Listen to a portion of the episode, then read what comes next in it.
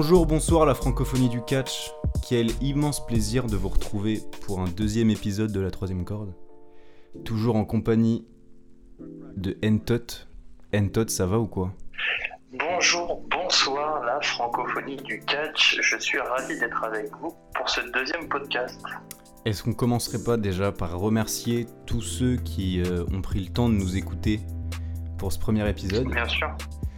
Et on peut d'ores et déjà, tu vois, avant même de passer aux réactions euh, weekly, on peut Très déjà parler d'une réaction qu'on a reçue, parce qu'on a reçu une réaction, tu vois.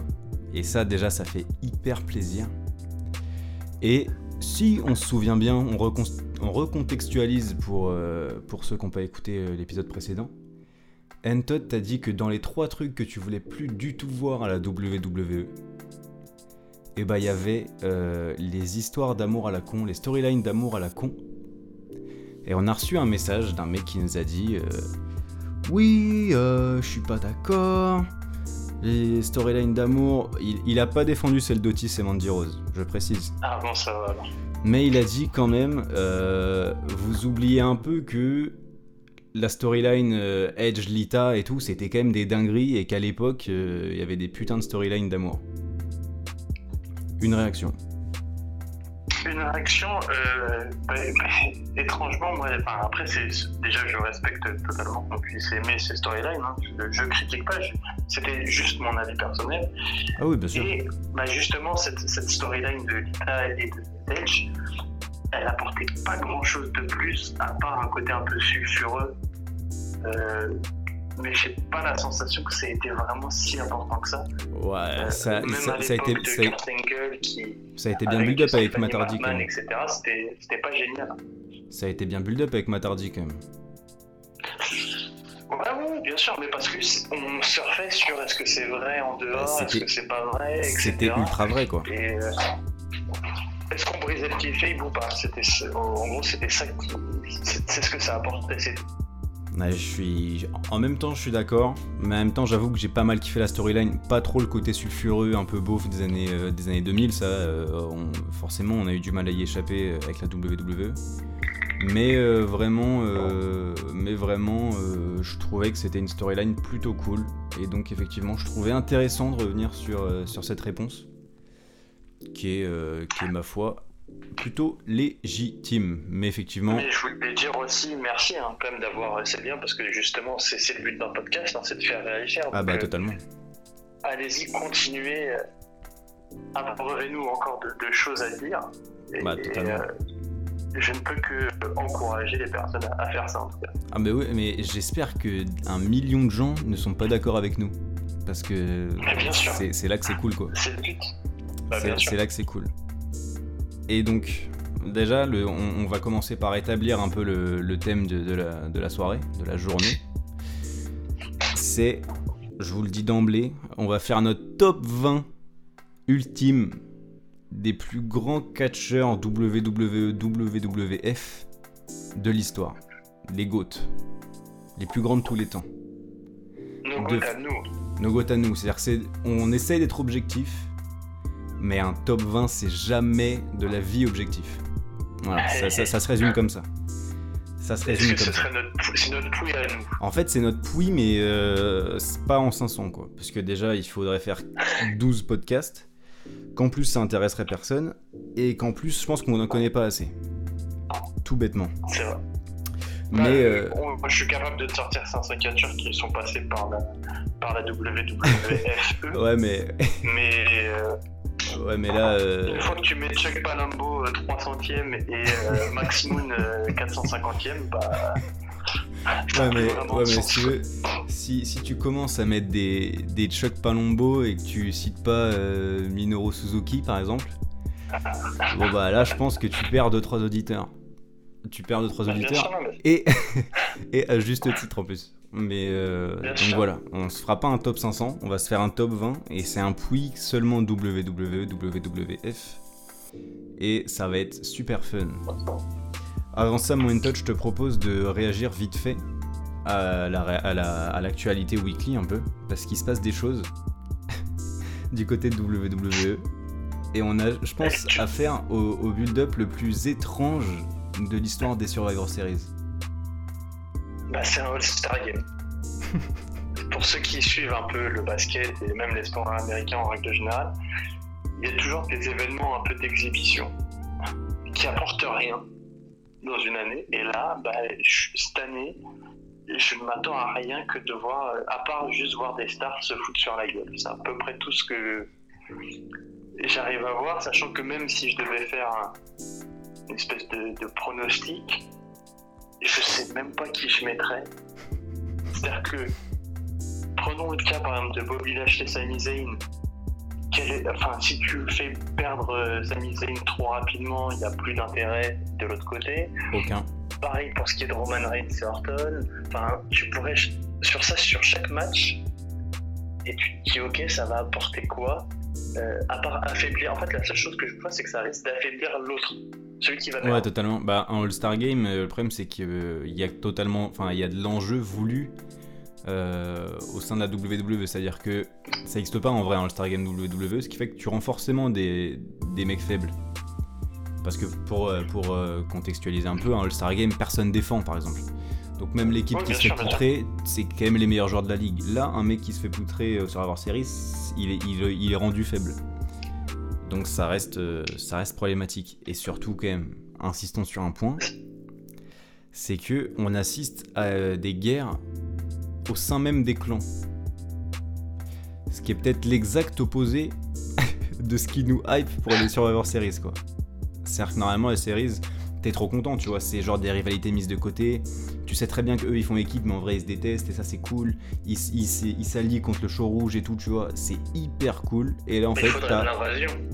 Mais oui, mais il y a zéro invasion, il y a rien de tout ça, il y a zéro clan, il y a zéro euh, union. NXT, on n'en parle pas pour cette année. Pourquoi On sait pas. Euh, c'est mis sous le silence. C'est euh, c'est très décevant. C'est très très décevant. J'ai une théorie pour NXT. C'est juste que je suis persuadé que si l'an dernier les catcheurs n'avaient pas été bloqués en Arabie Saoudite, je suis pas sûr qu'on les aurait vus non plus. Hein. D'accord. D'accord. Parce qu'en fait, justement, la, le la première invasion, c'est NXT qui va à SmackDown. Ouais, c'est NXT. en fait, il y avait confrontation pour, euh, pour ceux qui n'avaient pas vu. Il y avait confrontation in-ring entre euh, le show rouge et le show bleu. Et d'un coup, en pleine, euh, en pleine baston générale, t'as NXT qui débarque.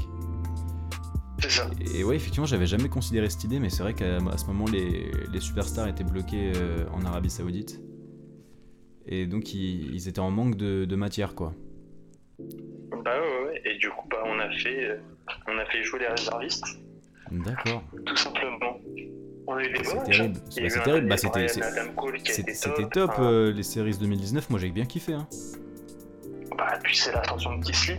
Totalement, totalement. C'est là, à partir de ce moment-là où Kisly, parce que il était déjà apprécié du public NXT, mais c'est là où euh, le public WWE vraiment euh, Raw SmackDown a vraiment commencé à, se dire putain, euh, il envoie du steak euh, Kisly là. C'est ça. Ouais non ça c'était super chouette. Au final NXT a gagné l'an dernier. Ouais ouais ouais, c'est vrai. Tu fais bien de le rappeler. Moi-même c'était complètement sorti de ma tête, mais moi, je suis, je suis très déçu de ce, build-up des séries. Euh, c'est un de mes shows préférés de l'année. Ça, c'est sûrement mon. Ouais, c'est. Je pense que c'est bah, devant. le Royal Rumble. Ouais. Je pense que c'est peut-être pas devant WrestleMania quand même, donc ça doit être euh, troisième, tu vois, des, des shows de l'année. Ouais, ça se tire la bourre quand même. Ouais, ça se tire la bourre. Le premier c'est le Rumble parce que c'est quand même le meilleur show de l'année, mais mais je suis quand même très très très déçu, ouais je suis vraiment très déçu de ce build-up et euh, ouais, j'attends de voir euh, les, prochains shows, mais c'est vraiment peu prometteur. Et j'attends vraiment pas grand-chose de, des prochaines semaines.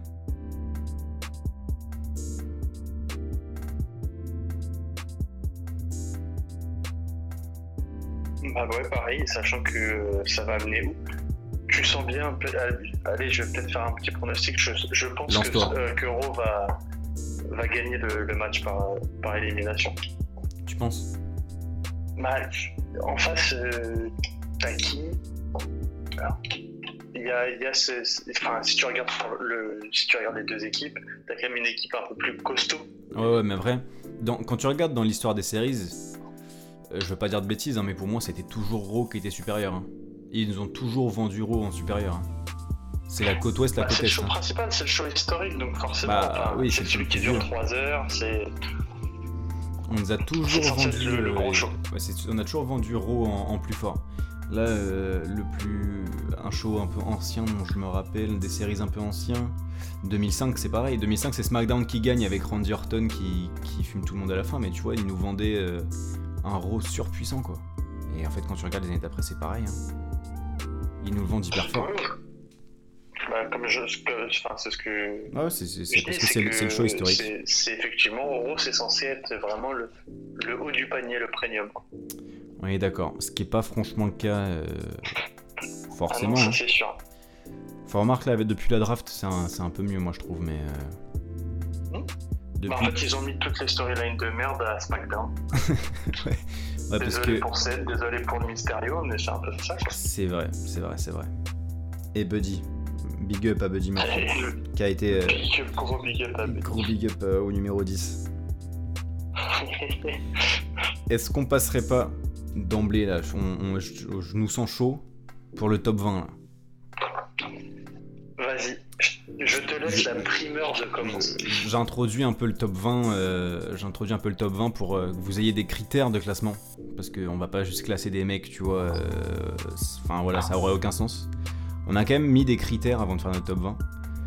Les critères sont palmarès, popularité, influence sur l'histoire du business, la gimmick et la performance in ring.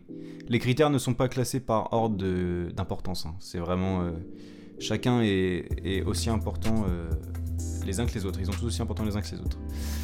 Donc, est-ce que tu veux que je commence? Sachant que déjà là, mon, nu- numéro mon- 20, mon numéro s'il te 20, plaît. mon numéro 20 déjà, euh, ça va te faire gaulerie, je pense. Parce que tu vois, c'est là que tu vas voir la différence de génération.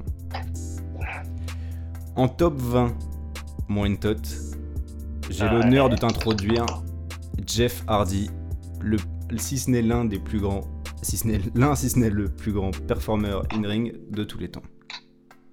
Jeff Hardy en top 20. Jeff Hardy en numéro 20, ça joue aussi le fait qu'on soit en France, tu vois, et que quand même c'est euh, le boom génération NT1 et euh, en, Eu- en Europe euh, globalement, hein, Jeff Hardy c'était vraiment la star numéro 1 avec John Cena, c'était vraiment les deux, les deux chouchous quoi. Mhm. Et, et pour moi, c'est c'est une page qui se tourne, tu vois. C'est vraiment un mec qui a fait changer une époque où on est passé de Ruthless Aggression à euh, l'ère 2010, John Cena, les Alberto Del Rio et compagnie, avec vachement plus de spectacles. Parce que lui, c'est en 2010 qu'il se barre, mais c'est lui qui ouvre la porte en fait pour moi, ce truc-là. C'est sa storyline avec Edge, avec CM Punk. Le match, euh, le match euh, à Armageddon 2008, pour moi, il ouvre ces portes-là. Ouais, un- ça reste un trois fois champion du monde, Clairement. cinq fois champion inter- intercontinental, une fois euh, champion des États-Unis, plus euh, des titres européens, hardcore, ce genre de choses. Mais et effectivement, il, est. C'est intéressant que tu, tu vois, j'aurais pensé, euh, te connaissant un petit peu, que tu l'aurais mis plus haut. Euh, c'est une place cohérente. Bah écoute, ouais, c'est non. une place cohérente. Moi, dans mon cœur, il est bien plus haut. Dans mon cœur, enfin, euh, j'ai dit à l'épisode précédent, c'est que c'est c'est un de mes top 3 catcheurs préférés. C'est vraiment, euh, c'est vraiment le grand, grand, tu, grand amour. tu serais Vince, il serait encore champion. On Ah mais moi il serait moi je- moi là je suis euh, Bruce Richard il est main eventer tous les jours de la semaine Bien sûr. parce que mon Jeff euh, je le kiffe trop mais objectivement dans l'histoire euh, mon Jeff je le vois en top 20 et et c'est déjà pas mal quand même quand tu vois que le que le mec euh, à la base n'a pas un- il fait pas 2 mètres il est pas euh, surmusclé et tout mais il vend son corps au business il est hyper spectaculaire hyper charismatique. Ça a hyper bien marché en Europe pour lui et même aux États-Unis parce que à l'époque euh, des matchs justement dont je parle 2009 2008 2010 tout ça c'est que des runs au minimum pour le titre intercontinental. Donc euh, c'est pas de la X tu vois. Et, euh, et pour moi ouais c'est un bon numéro 20 Ok. Je t'écoute. Numéro 20, Jeff Hardy dans ton puis à toi. je t'écoute pour ton numéro 20 cohorte. all time mon Mon numéro 20, Bah, c'est- là que tu vas voir que effectivement on n'a pas du tout le même âge. Je mettrais Ricky Steamboat d'accord tout simplement pour une, une simple et bonne raison, c'est que c'est un des premiers dans une génération que les moins de 20 ans, etc., etc., a apporté de la, technique à la WWF à l'époque, avec son match comme avec Macho Man par exemple. Totalement. Il, un, très très bon match. Quand il est revenu entre guillemets pour affronter Chris Jericho à WrestleMania. Ouais. Où il était avec Jimmy Snuka et Roddy Piper dans un match handicap. Et que c'était le seul encore viable à, apporter un petit peu de technique parce que les deux autres étaient totalement le, match, honnêtement le match était pas dingue. Le match contre Jericho il est pas dingue parce que euh, parce que Roddy Piper et Jimmy Snuka euh, ça suivait pas. Mais effectivement Steamboat était, était en forme. Exactement. Oui, il était en, il était en forme. Il, il arrivera même à, à, faire des combats euh, à Backlash, si je dis pas de 2009 aussi. Oui, il claque encore des, des crossbody euh, à 70 pieds. Enfin, voilà, c'est un respect pour ce monsieur qui, effectivement, euh, là, c'est vraiment purement euh, personnel, c'est-à-dire que c'est aussi un de ces mecs qui, voilà, qui dans, une, dans des générations précédentes savait aussi apporter de la, technicité plutôt que des muscles et faire des ATMI, des clair. tout simplement. Clair. Je suis hyper d'accord et euh, pour moi c'est pareil, Ricky Steamboat c'est un super numéro 20 parce que c'est pas non plus euh, de la superstar, tu vois, on n'est pas sur du, du calibre de non, c'était un, un, un mid-quart d'heure. Hein. Ouais, mais euh, Un, bon, un mid-quart d'heure plus plus quand même. C'est-à-dire que voilà, là il avait ses, lettres de noblesse quand il a été champion intercontinental. Ouais, voilà, c'est du champion intercontinental. Il prétendra plus. Exact. Non, c'est du, du bon numéro 20. C'est du beau. J'ai pas de. Tu vois, je suis pas offusqué. J'aurais pu euh, hurler, mais, euh, mais je suis plutôt d'accord avec toi finalement. Le numéro 19. On va rester. On reste dans mes chouchous. Hein. On reste dans mes chouchous, je te le dis d'avance. Parce que le numéro 19, c'est le plus grand luchador de tous les temps. le Ray Ray de type Mysterio. Le Ray de type Mysterio, bien évidemment. Il est numéro 19, il aurait pu être bien plus haut si plus titré, en fait parce que qualité in ring, euh, on peut rien dire. Franchement, il est, il est, enfin, il, jusqu'à, jusqu'en 2020, il a été irréprochable. C'est pas un, c'est un luchador, ça botche pas tout le temps, enfin, ça botche même très rarement. Euh, c'est, titré un peu, mais euh, trop peu à mon goût. C'est ah, charismatique de fou. voilà. Moi, pour moi, la gimmick est top. C'est vraiment le babyface par excellence, avec des super storylines euh, dans, à ses débuts, enfin à ses débuts à WWE, hein, pas, pas, à la WCW, avec, euh, avec Chavo, mais même à la WCW d'ailleurs, hein, quand il était avec, euh, avec Psychosis et avec tout. Avec Eddie, avec, Psychosis, Juventud Guerrera et tout, c'était vraiment top. Et, et, ça faisait souvent des clins d'œil à ses débuts à la WWE, à ses anciennes storylines, et c'était super chouette. Je suis un peu moins fan de, euh, bah, de l'après 2010. En fait, par exemple, son run en champion WWE, pour moi, il est. C'est flingué, tu vois. Qu'il ait gagné le titre WWE, je crois que c'était. Il le reprend au Miz, je crois. Ou à Sina, je sais plus. Pour moi, c'est. Pour moi, c'était un peu flingué, je vais pas te mentir. Mais j'aurais vraiment aimé voir mon Ray beaucoup plus titré parce qu'il mérite à fond la caisse, à mon humble avis bah, c'est vrai qu'il représente euh, pour des gosses un, super-héros avec ses costumes, son masque.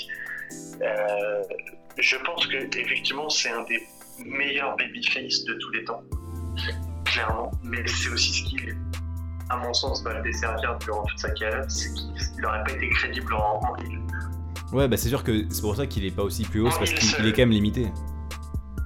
Ouais, ouais et que c'est un peu ça qui, a fait le, défaut. Mais, mais effectivement, c'est un, c'est un super, euh, super babyface. Toujours la patate, toujours le sourire. Pour, moi, il, pour moi, il vend bien. Il vend bien, les, enfin, ouais, il, vend bien, ce qui est aussi une qualité quand même euh, première pour moi. Et il vend super bien. Je retiendrai encore et toujours son, run 2006 euh, de champion du monde poids lourd, même quand il, gagne le Rumble, euh, No Way Out, la, la feud avec Orton pour, euh, que ça, pour que ça finisse sur un, un triple menace à WrestleMania 22 avec Kurt Angle, c'est top. Après, il me semble que ça feud contre JBL. Je veux pas dire de conneries, je crois que c'est avec contre JBL. C'est vraiment top. C'était vraiment top ces années-là, même après, euh, enfin même surtout avant en fait, parce que après je trouve que ça, on retombe un peu. La storyline avec Kane n'était pas forcément la, la meilleure, mais, mais surtout 2004, 2005, 2006, Rey Mysterio c'est mortel. Ça parle à plein de gens. C'est un des meilleurs babyface ever. Pour moi, ça mérite un numéro 19 dans les plus grands catcheurs WWE de tous les temps. Je pense que ça va être là où je vais mettre un peu de sel dans notre euh, top 20. J'écoute. Puisque mon numéro 19, c'est la Kofi Mania, Mais non. c'est Kofi Kingston. Mais non. Mais non. tu mens. C'est une vanne ou pas et si, Mais Non, non, incroyable. Bah, j'écoute, j'écoute. Av- avant de dire non, j'écoute. Le gars gagne euh, le titre euh, WWE dans des dans une salle acquise Ah, rien que pour, ce, pour le, justement le, la Kofi Mania. Euh, tout le monde tout le monde a été sous le charme de, de ce moment-là. Même si on savait au, dès le début du match qu'il allait gagner, Moi pas. Hein. que C'est que je pensais qu'ils allaient faire tarder le truc. Je te jure que euh, je te bah après je pense que c'est parce que j'étais vraiment retombé. Pour moi là devant ce match là, je te le dis, j'avais 8 ans. C'est-à-dire que tout le toute la Coffee Mania, toute la storyline Coffee Mania, j'étais à fond et c'est je pense que sans mentir de 2010 à 2020 la décennie, c'est ma storyline préférée. Franchement, ouais, ça se défend. Ouais, ça parce que parce que c'est vraiment euh, on va dire depuis euh, depuis qu'on parle de storyline tu vois depuis depuis que je suis plus premier degré c'est celle qui me fait le plus vibrer comme si j'avais 6 ans. Et devant mon ma télé j'étais ouf. Et c'était trop bien. Franchement hein, c'était exactement ce c'était que j'ai ressenti aussi. hyper j'étais hyper nostalgique parce que ça faisait hyper longtemps j'avais pas ressenti ça que WWE ne m'avait pas fait ressentir ça. C'était vraiment trop bien. De là le mettre 19 Bah, parce, que, parce que le gars aussi euh, a 12, 11 ou 12 titres de champion par équipe, et que ses spots qu'il fait à chaque, à chaque Royal Rumble, t'attends que ça aussi. Aussi, aussi. C'est un vrai personnage, c'est aussi un, un excellent babyface. Il n'a pas été mauvais non plus en heal. Tu vois la différence de, de Ray. C'est vrai. Euh, Mais en fait, c'est- c'est c'est dur ce que tu me fais parce que c'est dur ce que tu me fais parce que je le, je le, pour moi ça mérite pas du tout un 19. Mais dans mon cœur, c'est un de mes chouchous. Tu vois, dans mon cœur, je pense que c'est top 5. Ce qui fait que c'est hyper dur parce que bien sûr, je le trouve excellent et, tout ce que tu veux. Mais pour moi, quand même, avant le New Day, même si je préfère largement d'ailleurs son personnage d'avant New Day, mais ça c'est encore autre chose. Avant New Day, pour moi, c'est quand même des années et des années de même pas mid d'heure quoi. Oui, de, de, ma- de main event, euh, l'émission. Bah, De c'était Full Five Live et compagnie. Quoi. c'est ça, c'est-à-dire c'était du c'est- il, il- il faisait les matchs d'ouverture des pay-per-view et encore. Ouais, mais justement, c'est. Ça avait sa place dans le Money in the Bank de WrestleMania, c'est tout. C'est c'est ce qui a permis aussi, justement, de rendre cette, cette storyline de Kofi Mania. euh, Ah mais Fort. hyper bien construite. Bah oui, parce que ça a été construit sur euh, des années et des années. exactement. Et ça, respect, respect total. Totalement. mais je mets, en vrai, je mets aussi Kofi dans un groupe avec le New Day quand même, parce que je trouve que ce qu'ils font depuis 10 ans, c'est comme ça va faire maintenant 10 ans qu'ils sont C'est vrai, quasiment c'est vrai, quasi 10 ans. Ils sont en équipe. C'est divertissant, euh, ça catche bien, c'est euh, c'est top. Je suis d'accord. Même si moi, j'ai- au début, je validais pas le New Day parce que je kiffais Kofi avant et que j'avais Ah, envie ouais. de le voir briller en solo. Ce qu'ils ont fait après, du coup, tu vois. Mais euh, au début, j'avais du mal avec le New Day, mais je suis forcé de constater que ça marche, que c'est fun, que c'est que ça catch hyper bien. Ça, par contre, jamais eu de doute. Hein. Biggie, ça catch hyper bien. Xavier Woods, ça catch hyper bien. Kofi, pour moi, il est encore au-dessus. Non, ça, j'ai j'ai aucun débat là-dessus. Mais euh, ouais, 19. ça me va. Fallait que je mette un peu de scène. Ouais, mais et ça me plaît. Ça me plaît. Moi, tu vas pas aimer mon numéro 18. Te le dis. Mon numéro 18, c'est CM Punk de Chicago dans l'Illinois. Parce que. Le punk de Chicago. Le punk de Chicago, parce que pour moi, c'est euh, certainement le meilleur heal de, du 21 e siècle. Allez, je me lance, voilà. Allez, c'est dit. Allez. Il est complètement malade ce mec. non, non, au-delà de ça, non, j'ai abusé. Hein. Je, sais que j'ai abusé, mais c'est pour moi. Euh, personne d'autre n'a réussi à le faire aussi bien. Le heal apprécié, personne ne l'a fait comme ça. Oui, vu Steve Austin, ouais. non, Steve Austin, il était pas vraiment heal. Il était plus ou moins face. Oui, oui, oui. Il était pas, il était pas vraiment heal. Là, CM Punk, c'était du vrai heal qui versait vraiment du sel sur du babyface, sur du Cena, sur du Jeff Hardy, sur du Taker. Et tu pouvais mettre, tu pouvais mettre, en fait, ce qui était ouf, c'est qu'avec CM Punk, tu pouvais mettre le mec le plus apprécié, le babyface le plus apprécié de la compagnie en face de lui. C'était quand même CM Punk en heal qui était acclamé, tu vois. Et ça pour moi c'est ouf.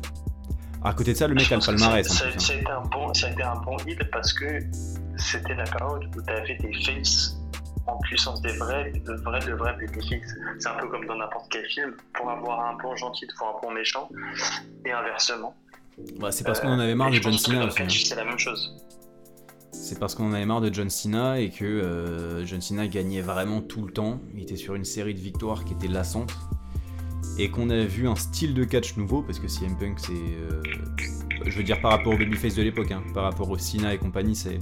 Ça, c'est plus dans, dans, du taille, dans du, dans du coup de genou, etc. Tu vois.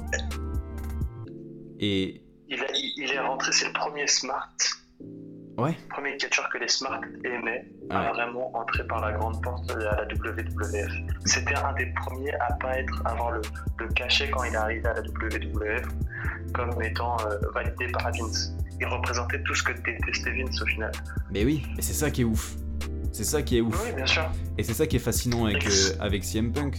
Et c'est tout ce qu'on peut trouver de fascinant euh, avec le Montreal Screwjob ou autre. C'est qu'en fait, dans cette compagnie, quand un truc, quand un truc échappe des mains de, des autorités, c'est mortel.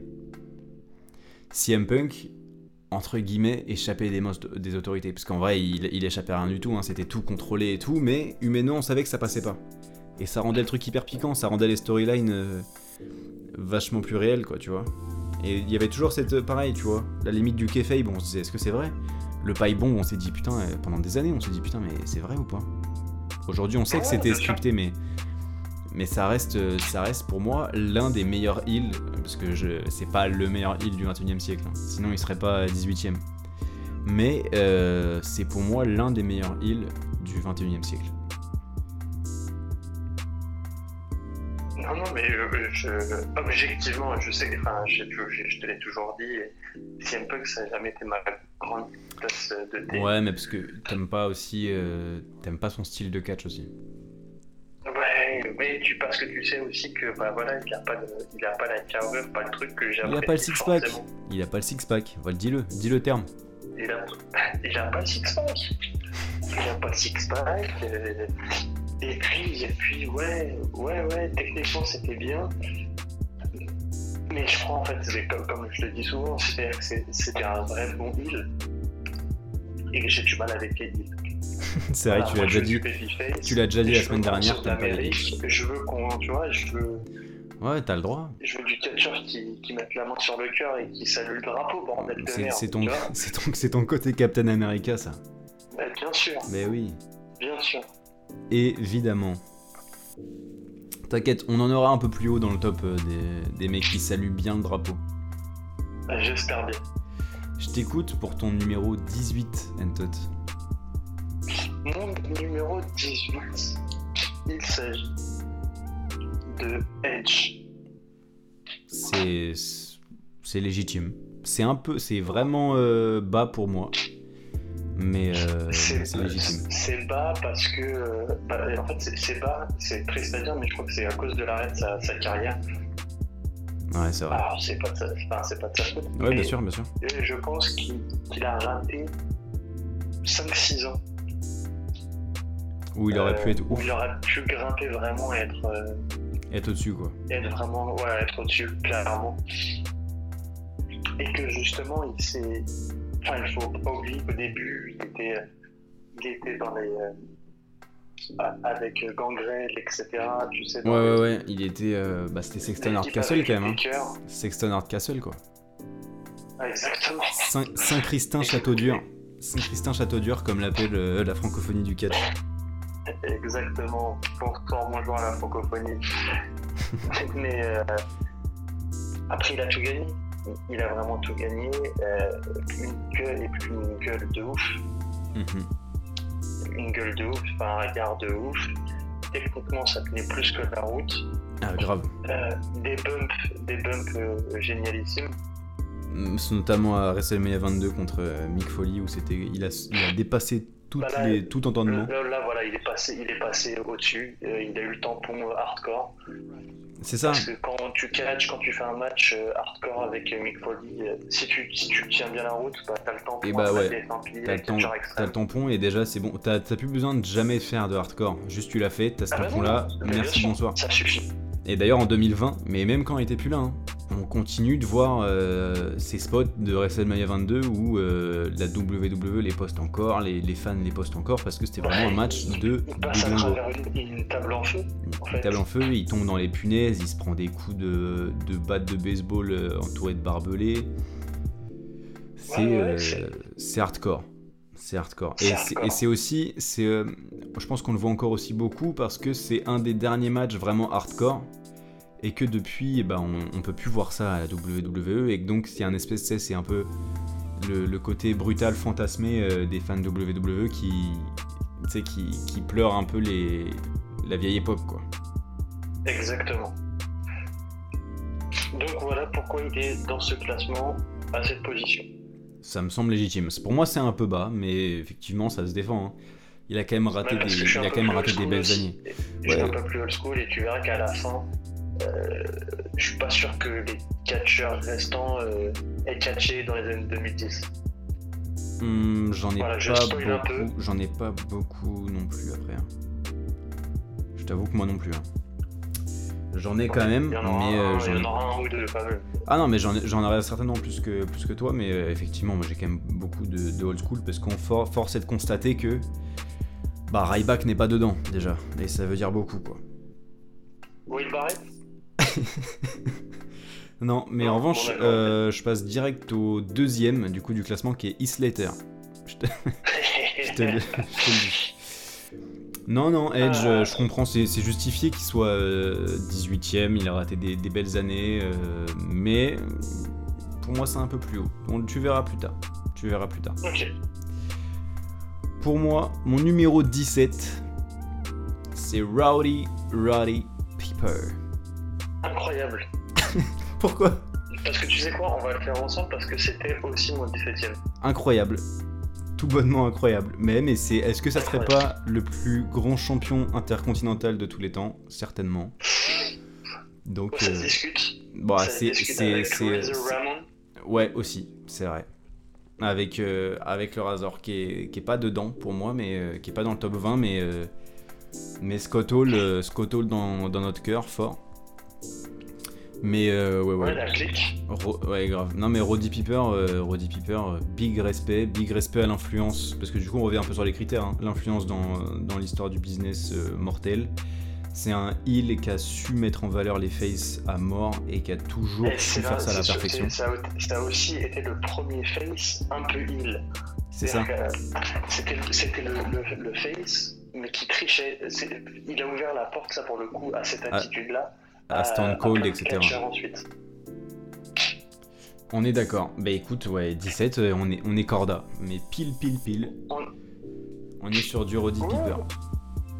Et en plus de ça, c'est un des premiers aussi catcheurs à avoir fait du cinéma ensuite parce qu'il avait une gueule euh, particulière. des Parce qu'il a une vraie 80, gueule quand même. Il a une vraie gueule.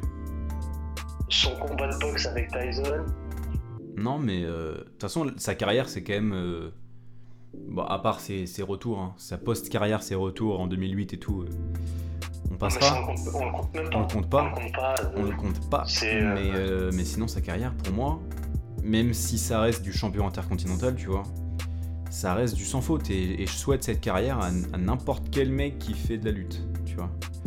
C'est-à-dire qu'il a, euh, il a fait du bien en, au en business. parlant de ça, j'appelle toutes les personnes de, de plus de 30 ans euh, à avouer, comme moi le premier, qu'au final, quelque part, le titre intercontinental, quand on était plus jeune, avait presque plus de valeur à nos yeux que le titre mondial parce que euh, il était donné, déjà il changeait plus souvent de, de main, Ouais.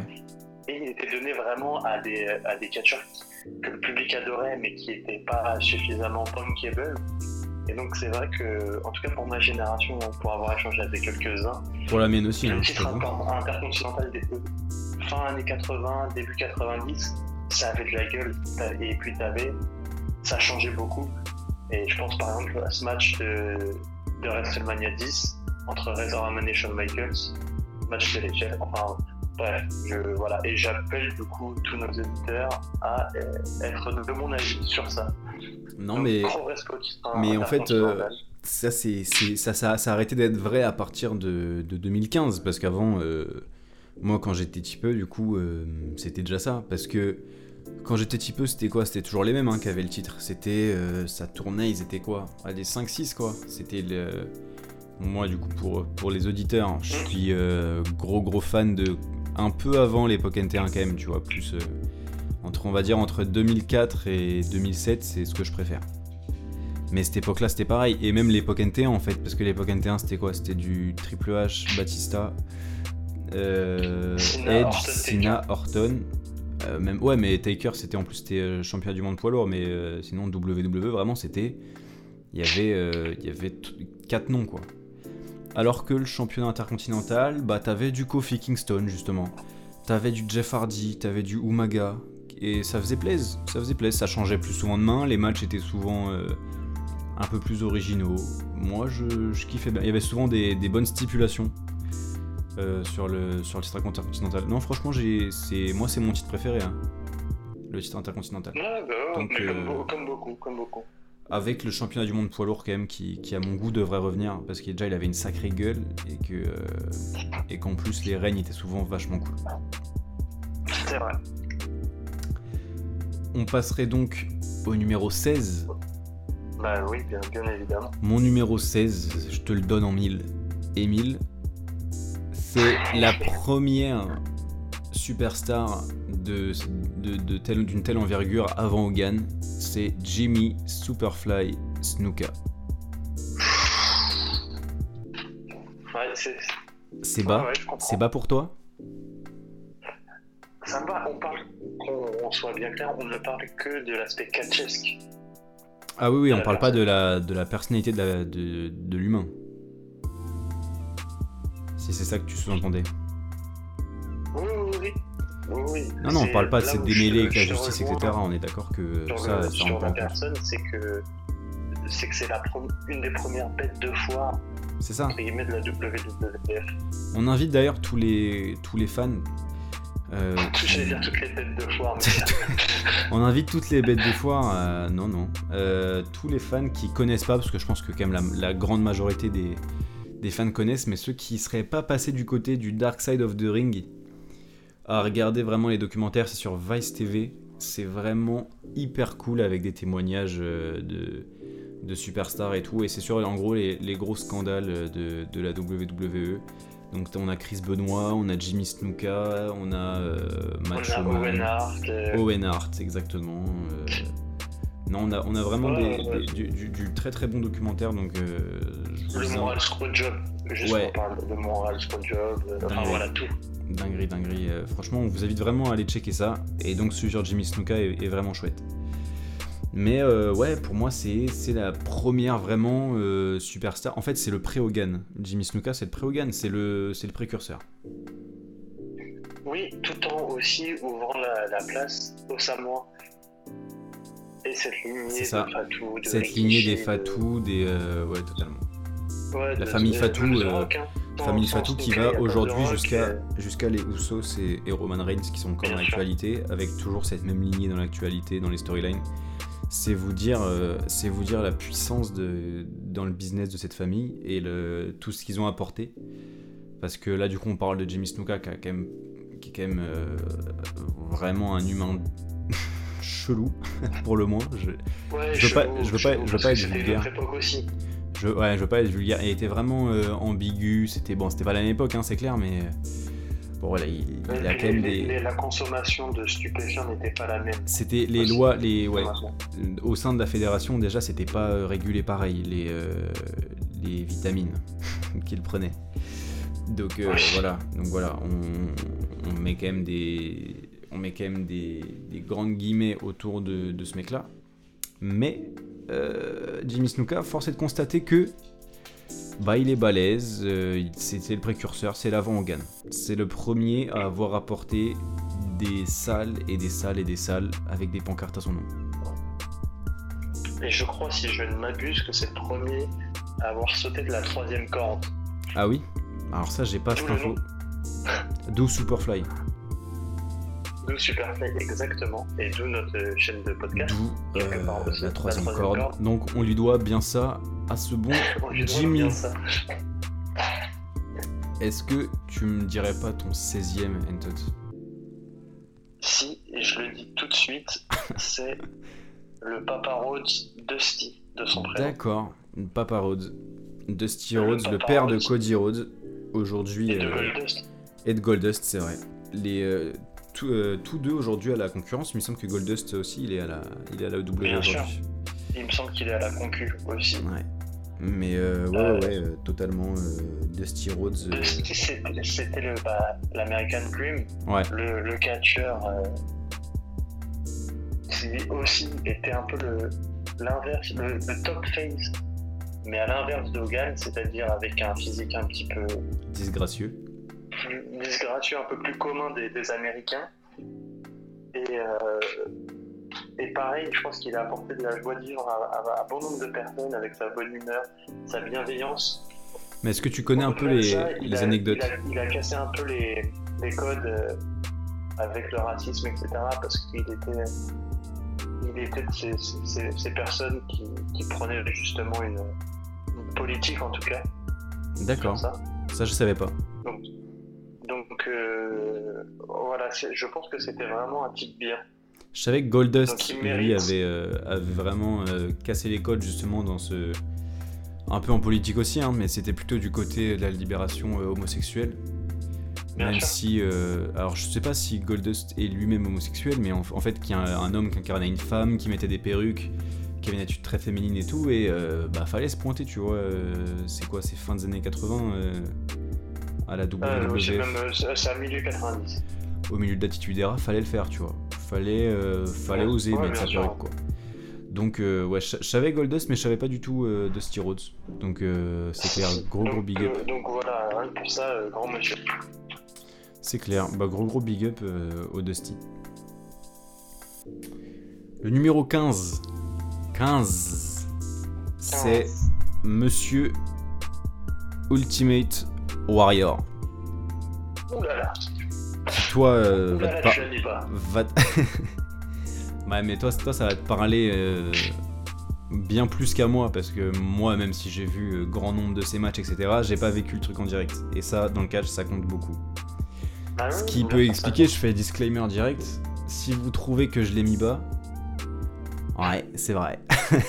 mais, euh, ouais. mais Ultimate Warrior, pour moi, qu'il ait pas vécu en direct, quand tu regardes, euh, il a quand même, bon, grosse influence dans l'histoire du business et tout, gimmick à fond, mais pour moi, c'est en dessous des, c'est en dessous, c'est, ça reste en dessous des big stars des années 90. Dans Ah, l'influence, d'accord. dans l'influence qu'il a eu dans l'influence qu'il a eu euh, de notre gén- sur notre génération, tu vois. Je suis obligé d'intervenir. Interviens, Ah, interviens, interviens ah, donc. De couper, là, je vais mettre un peu de sel, mais c'est la représentation de la pop culture, Ultimate Warrior, des, des, des années 80. C'est-à-dire que le mec avait de la peinture fluide sur la gueule, D'accord? Ah ouais, on est Euh, d'accord. il, était, il était bodybuildé comme pas possible. C'est-à-dire que même Hogan à côté, c'était un, c'était un joueur de cricket. D'accord? No offense au joueur de cricket, hein, mais bon. Ouais, big voilà. up. un gros big up. Le mec, il n'avait pas de prise. C'est-à-dire qu'il faisait un power slam, il, il courait dans la troisième corde de partout, etc. Je pense que. Bah ouais, mais du coup, en un gars performance... qui- déjà en performance in ring, c'est compliqué du coup. Hein. Ah oui, oui, oui, non, ça on est d'accord. Mais En performance in ring, c'est dur de euh, le Je pense tout, que une ligne de terrain de tennis, ça lui suffisait, pas, tu vois. Ouais, ouais. Donc, euh, Ça, par contre, je crois il que c'est vrai. il Ça, je crois que c'est vrai. Il était perché, ses promos, ses promos micro, elle voulait rien dire. Mais le gars avait tellement de la classe, de par sa gueule, de par son, euh, son maquillage, etc. Enfin, Excusez-moi, là, une- on a une Ah, intervention. Là, je crois qu'on a une intervention. C'est maintenant que vous parlez de Tatanka ou pas? Non, ouais, je, je reviens quand vous parlez de Tatanka. Je sais pas si vous connaissez, là, on a, on a un grand chanteur parmi nous. Je sais pas si vous et de Virgile. Un fan t'attend et de Coco Beware. Non, de Virgile avant tout. Virgile sous-côté, catcheur. Dès que vous faites les catcheurs les, les plus sous-cotés de l'histoire, euh, je- j'arrive. Ça marche. Bah, on aura un invité. Jules de Jules et Vénère avec passera grand plaisir. pour les catcheurs les plus sous-cotés de l'histoire, qui nous parlera de Virgile. Mais euh, ouais, ouais, non, Ultimate Warrior, pour moi, c'est grosse légende et tout. Hein. Attention, qu'on s'entende, c'est gros respect à l'Ultimate, mais euh, en termes de, performance in ring, en fait, en termes de vraiment en termes de catch pur, pour moi, il y a vraiment des mecs au-delà de la gimmick, hein, parce que la gimmick, euh, encore aujourd'hui, à WrestleMania, ils vendent des, des masques Ultimate Warrior avec la peinture fluo et tout. hein. Mais vraiment en termes Ah, de, catch pur, Après, excuse-moi de te couper, mais c'est parce que t'as ton regard 2020 là. ouais, c'est clair. C'est-à-dire qu'effectivement, même un Sami Zayn, dans ces cas-là, ring, il est au-dessus. Bah oui. J'ai même envie de te dire que même un, un Jinder Mahal, il va être au-dessus. Mais oui, mais sauf que là, quand même, Mais je fais, je fais la part des il faut choses. replacer dans le contexte.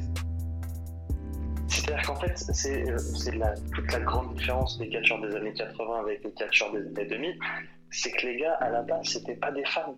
de Ah, mais les mecs à la base, c'était juste des mecs qui, qui soulevaient de la fonte, hein. Ça, c'est clair. Oui, c'est ça. C'est ça. Et ils étaient, ils étaient shootés aux stéroïdes, etc. Mais son personnage, son personnage apportait euh, quelque chose en plus que les autres n'avaient pas. Ça, je suis, là- je suis- mais je ne entièrement d'accord avec toi. en plus. Je suis, je suis entièrement d'accord avec toi. Encore une fois, gros big up à Ultimate Warrior, sa feud avec, euh, avec Jake de Snake Rober, c'était ouf. C'était. euh, je, je crois que c'est dans celle-là où il. je conseille à tous ceux qui ne l'ont pas vu, euh, WrestleMania 5 ou 6, j'ai un doute, le match entre Hogan, avec Hogan, où Ouais, ouais, ouais. c'est de la folie. C'est de la folie pure. Euh, Pourtant, je suis pas un grand fan trempe d'Hogan. hein, The Rock Hogan ou. euh, Non, non. Ouais. À WrestleMania 17 Ouais, ouais, ouais. Ouais, ouais, ouais, non, mais ce... pourtant, je suis vraiment pas un fan d'Hogan, mais effectivement, The Rock Hogan et euh, Ultimate Hogan, pour moi, c'est top. Bien plus d'ailleurs que Hogan André le Géant, qui est pour moi un peu surcoté. mais euh, Mais, il, euh, est ouais. surcoté, il est surcoté ce match-là, je je suis d'accord avec toi aussi. Mais non, mais, Mais qu'on s'entende, qu'on s'entende, Ultimate, gros respect, mais pour moi, la performance in ring, bah, ça pêche. Parce que même, en- même dans les années 90, on se rendait, enfin, par rapport, parce que moi j'y étais pas, qu'on soit d'accord, mais, euh, mais par rapport aux autres années 90, on se rend compte que la qualité in ring est moins là. Tu vois ce que je veux dire? Ouais, bien sûr. Donc, par rapport aux légendes des années 90 et 80 que j'ai mis au-dessus, pour moi c'est en dessous. Ça s'entend. Ça s'entend, ça, ça, ça se comprend. Je t'écoute pour El Numéro Kinso. Kinso de la Manana. euh, T'as fait avons- allemand toi ou pas? T'as fait allemand Ouais, t'as fait allemand, je pense. Ouais, j'ai fait, j'ai fait flamand en Ouais. année. Ça marche. Alors ton 15ème une tête. J'ai envie de dire, on est un peu dans la, dans, dans la même lignée. J'ai envie de parler de Mister Perfect. D'accord. Grand champion Kurt intercontinental. Kurt Wings. Exactement. Euh, pareil, que la typique, super technicien. C'est vrai, faut le souligner. Bon, bon super, il, il est génialissime. Moins bon babyface, il l'a été un petit peu, mais. Il a, il a moins brillé en babyface. Bah, quand tu t'appelles Mister Perfect, quand t'es un, un face, ça le fait pas trop. Enfin, est d'accord. Voilà, d'accord. Deux salles, deux ambiances. Donc voilà, mais force est de constater que c'était un, un, super. Tu vois, on parlait de, de, de meilleur catcheur de champion intercontinental. Je pense qu'il est dans le haut du panier. Ah, mais je suis totalement d'accord avec toi. Mister Perfect est pas dans mon top, mais euh, il pourrait l'être. Mais euh, tu vois, si moi je devais le tuer, il serait sûrement euh, avant la place 25. Tu vois. Et euh, non, non. Au moins avant la place 30 sûr. Peut-être avant la place 25. Que Mister Perfect, hyper bon, hyper, hyper bon champion intercontinental. j'ai pas, j'ai pas de sel à verser sur cette 15e place. Bah, c'est sûr qu'on met pas, quand on pas l'ultimate ambiance, forcément. Ouais, bah oui, bah après, euh, c'est sûr. Mais après, deux salles, deux ambiances, encore une fois. Hein. Enfin, deux salles, deux époques ouais, aussi. Sûr. On est d'accord. Deux salles, deux époques. Et c'est pour ça, tu vois, transition, encore une fois, hyper travaillé. Que mon numéro 14, c'est Edge. Ouais, ouais, ouais, bah oui, oui. Parce que, euh, on dira ce qu'on voudra, mais euh, Edge de 2000 euh, quoi? De 2006 à 2011, quand il prend sa première retraite, c'est quand même euh, le haut du panier, top 4, top 5 de la, de la compagnie. Oui, et puis c'est un super vendeur de, de, de t-shirts, etc. Et puis j'ai l'impression que t'aimes bien la storyline avec Dita, toi. Ouais, bah moi, parce que. Non, non, qu'est-ce que, qu'est-ce que tu vas me faire dire? Qu'est-ce que tu vas me faire dire? Non, mais moi j'étais. Que tu essayes de, de, de, te raccrocher à nos, à, nos, auditeurs, c'est tout ce que j'ai envie de dire. mais non, franchement, la storyline avec Lita, euh, je suis pas fan de l'après, c'est-à-dire de tout le côté sulfureux. Euh, où il, est, il, est en feud avec John Cena euh, début 2006. Et euh... ils font semblant de coucher dans Ouais, ils font semblant de coucher, tout ça. Pour moi, c'était juste cringe en fait, tu vois. Pour moi, ça c'était vraiment juste cringe. Mais euh, en revanche, l'avant, tu vois, vraiment la feud avec Matardi et tout, c'était vraiment cool. À mon humble avis. Et euh, y a, il me semble qu'il y a eu la même avec Kane aussi, non? Juste avant. Ouais. Ouais, ouais, ouais. Et ça, c'était euh, c'était quand même super chouette aussi. Donc, non, non, mais euh... oui, pareil, j'ai pas grand chose à. Je, je, je comprends ce, cette place dans, le, dans, dans ton pouille à toi. La, euh, la superstar classée R, euh, pour moi, c'est 14. C'est 14. C'est 14. La fameuse c'est 14. Et... Pour tous les fans de caméra café, là, c'est 14, c'est quelque chose, bordel de merde. C'est quelque chose totalement. je t'écoute pour ta place numéro 14. Eh ben, je vais mettre l'Ultimate Warriors. Oui, je t'ai fait chier pour une place. Sérieux? Je le reconnais. T'es en train de me dire que là. Quand j'ai dit Ouais, 15 je sais plus. Ultimate Warriors, tu as fait quoi? Comment ça? Ah, Pour- non, je le mets 14. Pour une place. Bah voilà, bah donc on est quand même relativement, euh, relativement sur la même longueur d'onde. Ouais, mais 15ème, je trouvais ça bien. Non, mais je comprends, c'est 14ème déjà, il est. Tu, t'es- tu passes une étape quoi. Tu passes une étape, on est d'accord là-dessus. Bah non, bah voilà, tu t'approches du top 10. Euh, non, je, le mettrais 14 en vrai, bah, pour tout ce qu'on a énuméré juste avant, c'est-à-dire qu'effectivement, le personnage, le côté pop culture, euh, rien à dire, mais tout le reste. Et puis pareil, tu vois, on parlait de Rhodes, etc. Et il a quand même refusé, lui, une, une feud avec Goldust quand il est revenu, D'accord. Parce qu'il trouvait ça euh, strange. Ouais, il trouvait ça dégradant. pour être, po- pour être poli. Euh, donc, euh, donc voilà. Ouais, non, mais l'humain, l'humain était complètement ouf. hein. Ça, c'est clair. Mais après, Ouais, c'est bah, pareil. hein. D'ailleurs, il a demandé, sa petite, petite info comme ça, il a vraiment demandé à changer son nom et son prénom pour vraiment, dans la vraie vie, s'appeler l'Ultimate Warrior. D'accord.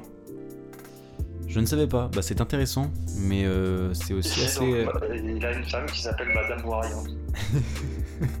c'est, il avait, il avait feu. Bah oui. bah Mais euh, non, non. euh, Ultimate Warrior. Puis après, encore une fois, autre époque. hein. C'est-à-dire que les, pareil, les stupéfiants euh, n'étaient pas euh, contrôlés de la même façon euh, au sein de la fédération. Mais euh, je crois quand même que le, que le book de base était, euh, était quand même sacrément dérangé. Je pense aussi. Mon numéro 13. Mon numéro 13 là, je pense que tu peux faire un bond en arrière, mais t'inquiète, je le justifie dans la seconde.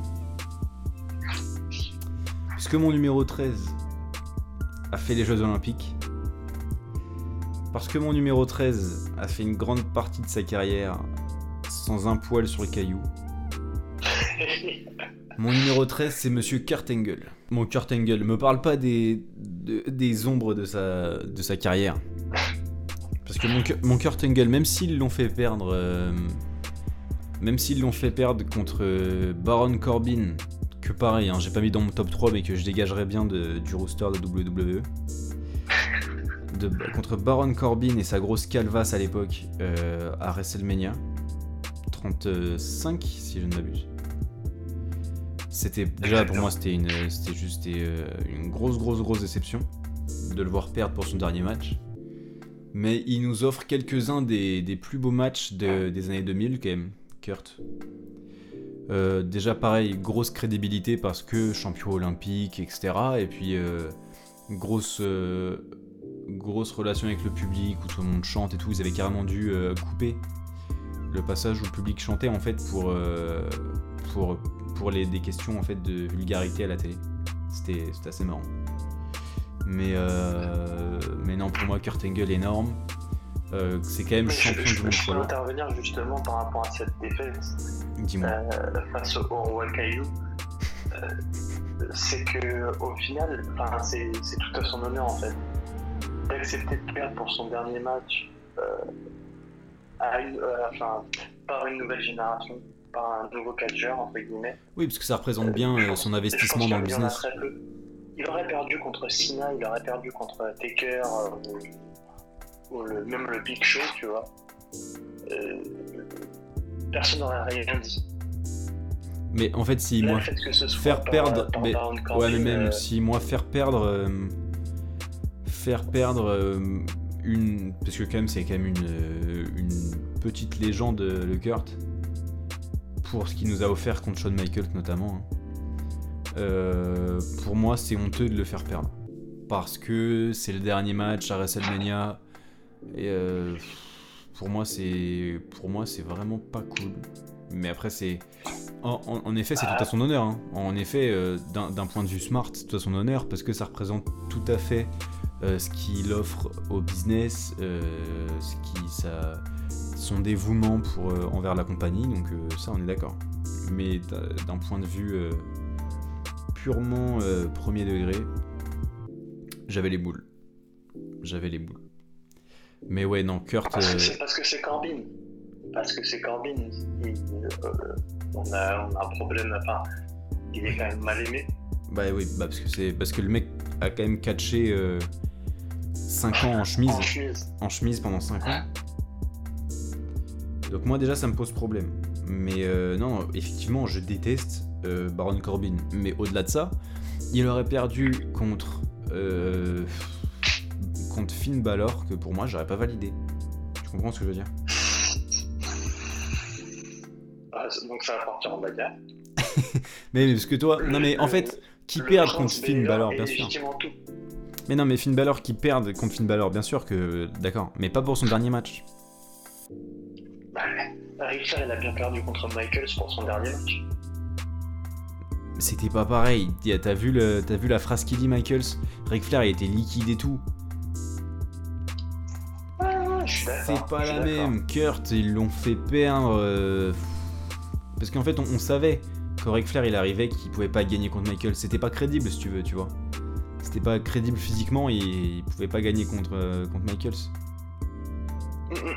Ouais, Alors que, d'accord. alors que Kurt, il avait tout, tout pour gagner contre Baron Corbin, qui est quand même pas. Excuse-moi, hein. Moi, je te parle de Kurt Angle qui a fait peut-être le meilleur match. Euh, allez, top 3 matchs euh, de WrestleMania. Euh, je m'entends, hein, de période 2000-2010, quoi. euh, contre Shawn Michaels à WrestleMania 21, pour moi, c'est lunaire ce match. Comment il est bien. Ouais, mais euh, Angle, super catcheur. Super catcheur, son match euh, contre, euh, contre Shane McMahon où il le fait passer à travers euh, une vitre là au niveau du, Ouais, ouais. du. Un, un plexi. Incroyable. Enfin, il aurait, pu, il aurait pu faire des matchs 5 étoiles avec un caillou. Tellement il C'est- clair. catcher ça- Je pense que le mec, tu lui mets, tu lui mets une chaise dans le, dans le ring, qu'il te fait un match 5 étoiles. On est d'accord. Oui, oui, bien sûr. On est d'accord. On est d'accord. Kurt Angle, big big love pour mon Kurt Angle qui est euh, qui pu encore être plus titré, mais euh, enfin il, a, il a quand même été reconnu à, à sa juste valeur. hein. Loin loin de moi l'idée de de dire qu'il était sous côté, mais euh, voilà, j'aurais bien aimé personnellement peut-être le voir un peu plus titré. Ça s'entend. Ton numéro 13, Mon numéro 13, euh, j'ai envie de te dire Eddie Guerrero. putain ouais. Bah ouais. Je, vais, mais je, je l'ai pas mis. Je le sais que je l'ai pas mis. Mais ça m'a chatouillé de le mettre.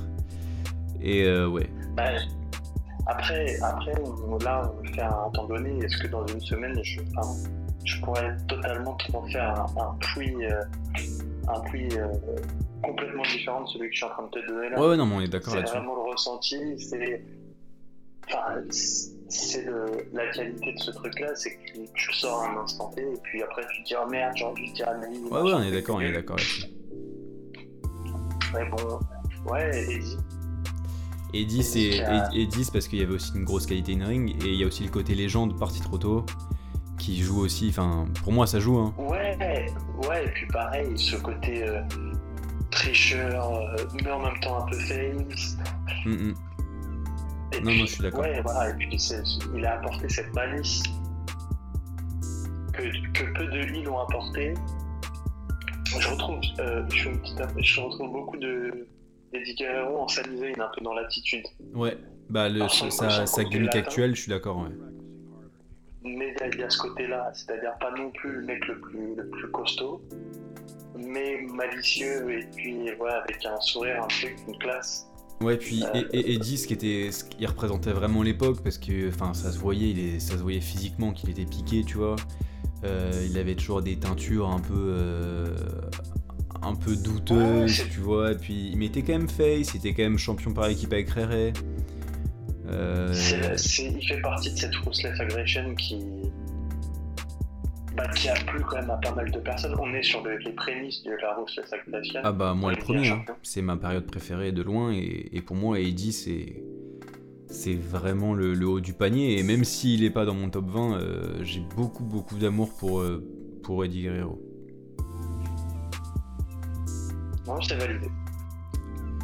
Mon numéro 12 12 c'est Randy Sauvage, le macho man. Oh yeah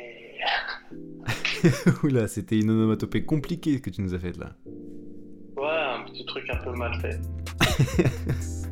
Non, non, non, mais euh, ouais, le, le Randy Savage parce que, pareil, grosse influence dans le business, euh, joli palmarès tout de même. Euh, avec Miss Elizabeth, ça marchait de fou, euh, la totale. Il est quand même fort, c'est qu'il a, il a réussi à rendre euh, gentil un macho. Carrément. Bon, après, euh, dans l'Amérique des années 90, c'est peut-être- c'était peut-être plus facile aussi. hein. Oui, forcément, oui, c'est sûr. Mais euh, bah, enfin, il sera dans mon classement, ça c'est une certitude, le macho. Il sera même haut placé. D'accord.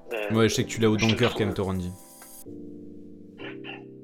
pareil, il fait partie avec, euh, avec le, le Warrior de ces, de ces catcheurs qui ont été. euh, qui ont fait partie de la pop culture aux États-Unis, les pubs, enfin, Slim Jim, qui était une marque de, de bâton de, bouffe, un bâton de bœuf séché, avait fait, avait fait son égérie Macho Man.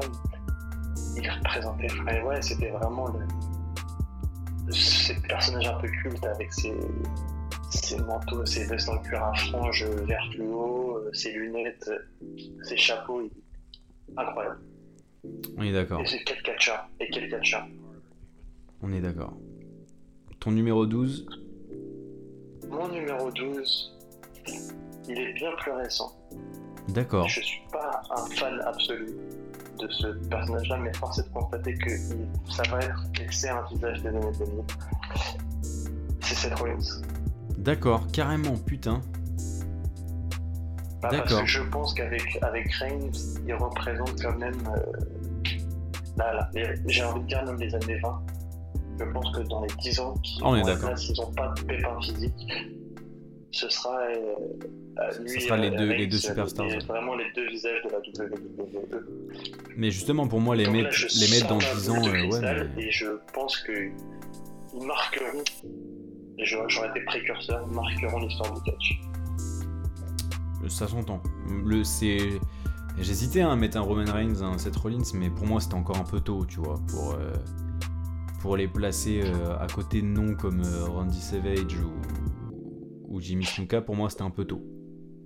C'est un peu tôt, mais son cash-in à Money in the Banks Ouais, ouais, ouais. à WrestleMania, à WrestleMania, ouais, son, le cash du Money in the Bank à WrestleMania, il est top. il est top. De toute façon, c'est son WrestleMania parce qu'il se prend le meilleur, le plus beau RKO. Le plus beau. RKO de, l'histoire. Moi, pour moi, c'est le deuxième plus beau RKO de l'histoire.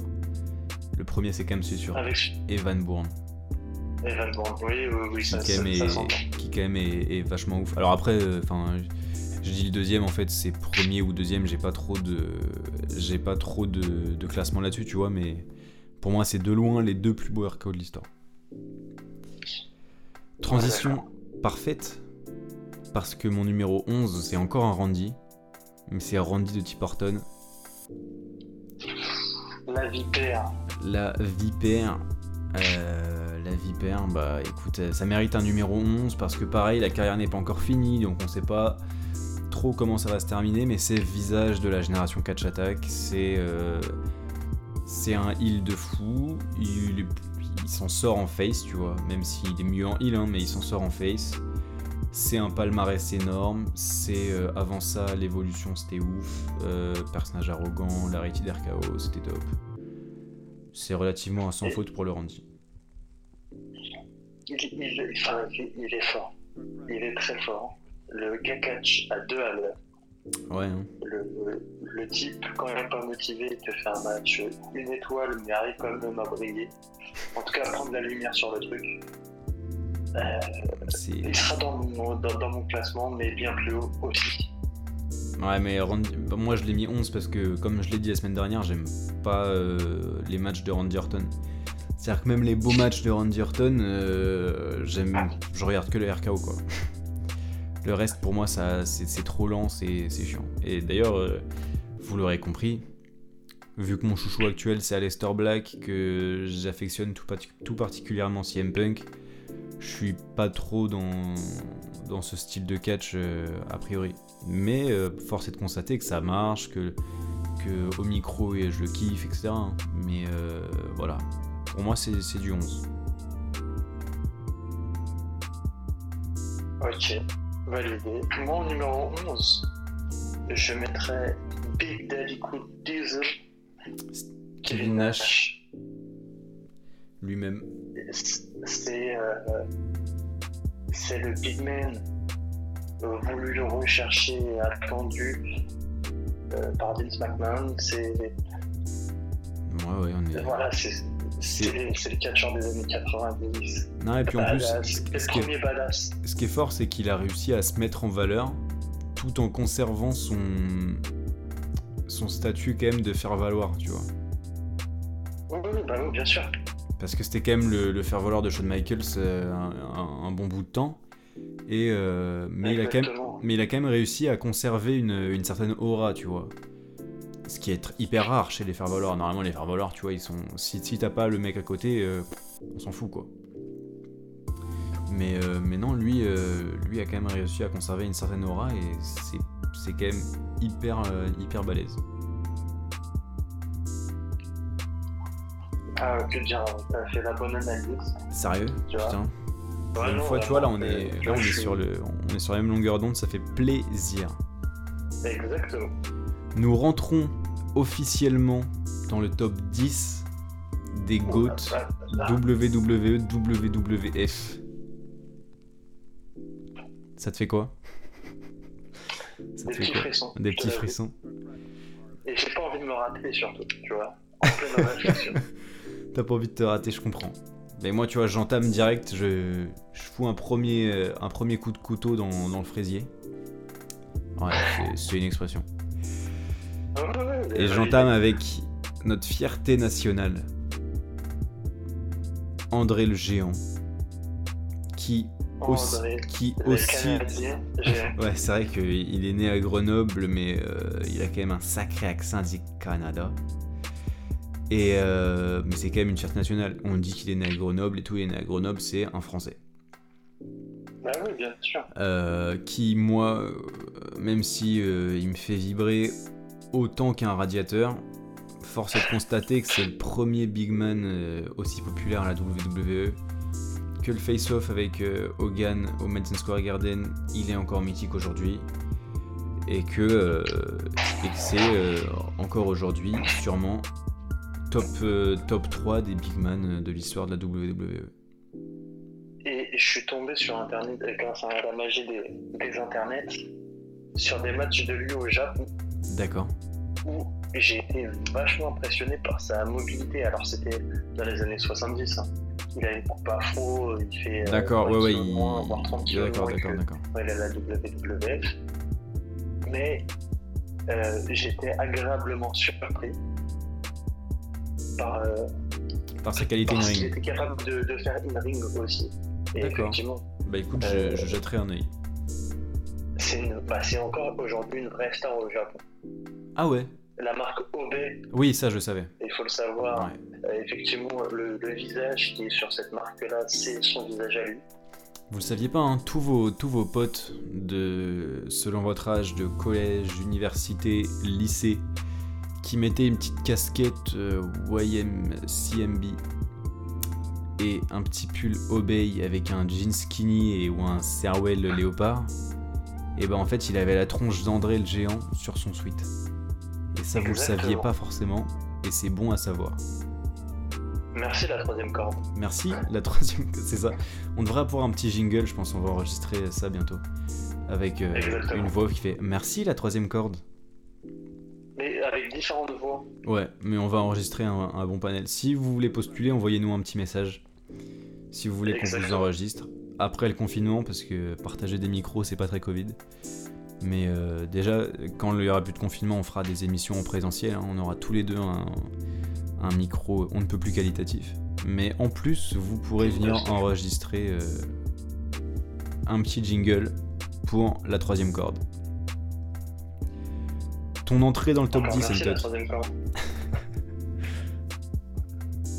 Mon numéro 10, et pas les moindres. Pas les moindres. Euh, j'ai envie de te dire Kane. Mais non. Le Big Red Monster. Le Big Red Monster. En numéro 10. Incroyable. Pour moi, c'est incroyable ça. Ouais, ouais, ouais. Parce, que, parce que toi, bah après là, c'est vraiment. Euh, t'as pas pris en compte le côté considéré par la fédération, on va dire. Parce que Kane, c'est euh, quand même un des mecs. Euh, les, en termes de ratio talent-considération, les moins bien considérés par la fédération quand même. Bah, c'est surtout qu'il a commencé euh, en étant le, faux dentiste. Ouais, ouais, ouais, ouais, C'est vrai. C'était sa première gimmick. C'est vrai, il euh, faisait hyper peur déjà comme ça. Il est quand même maire d'une ville dans je sais plus quelle est. Ouais, il est maire dans, dans l'Oregon, il me semble. C'est une dinguerie. c'est ouais, c'est vraiment une dinguerie. Et, tu joues après les trois quarts de ta carrière comme étant le petit frère de l'Undertaker. Bah euh, ouais, c'est. Et puis honnêtement, il avait, il avait une trône, même quand il a été chauve, sa période sans masque, etc. Ah, mais chauve, il faisait encore plus peur. Hein. Ouais, bah ouais, ouais, mais, mais enfin, même, j'ai envie de dire, quand il était en mode autorité, avec ouais, ouais, McMahon et, Triple H, il était crédible. Euh, j'ai, vraiment, j'ai toujours aimé ce, ce gimmick encore plus fou que l'Undertaker. Ah bah il est encore plus sombre en fait. Il a ce côté un peu démoniaque. Euh.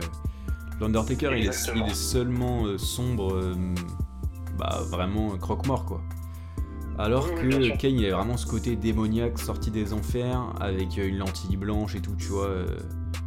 vraiment le côté, le côté complètement dégénéré du type, quoi. Exactement. Et puis cette entrée avec les flammes qui sortent des quatre coins de. Ah ring, ouais, mais ça c'est ça c'est mythique à mort, c'est all time. Donc voilà, c'est pour ça que j'avais. Là, c'était vraiment euh, mon côté coup de cœur euh, chouchou. Je mets Moi, je comprends. en numéro 10. Gros coup de cœur pour Demain, le, je, pour me, le- je me raviserai sans doute, mais euh, vraiment un, un gros coup de cœur. gros coup de cœur pour la Big Red Machine. On lui envoie de l'amour, on lui envoie de l'amour euh, d'où il gouverne. Mon numéro 9 n'est nul autre que le Nature Boy Ric Flair. Parce que bon, le mec est 16 fois champion du monde. Le mec est légendaire. Déjà parce que a survécu à un accident d'avion en 75. Pour que, pour, déjà pour commencer, le mec est catcheur après un accident d'avion. Exactement. Déjà. Donc le, on, on peut que toujours une gueule de quarantenaire. aussi. Aussi. Enfin, ou alors, ou alors, jeune en fait. Ouais, c'est ça. Le mec est né, avait, il avait déjà 45 ans, déjà.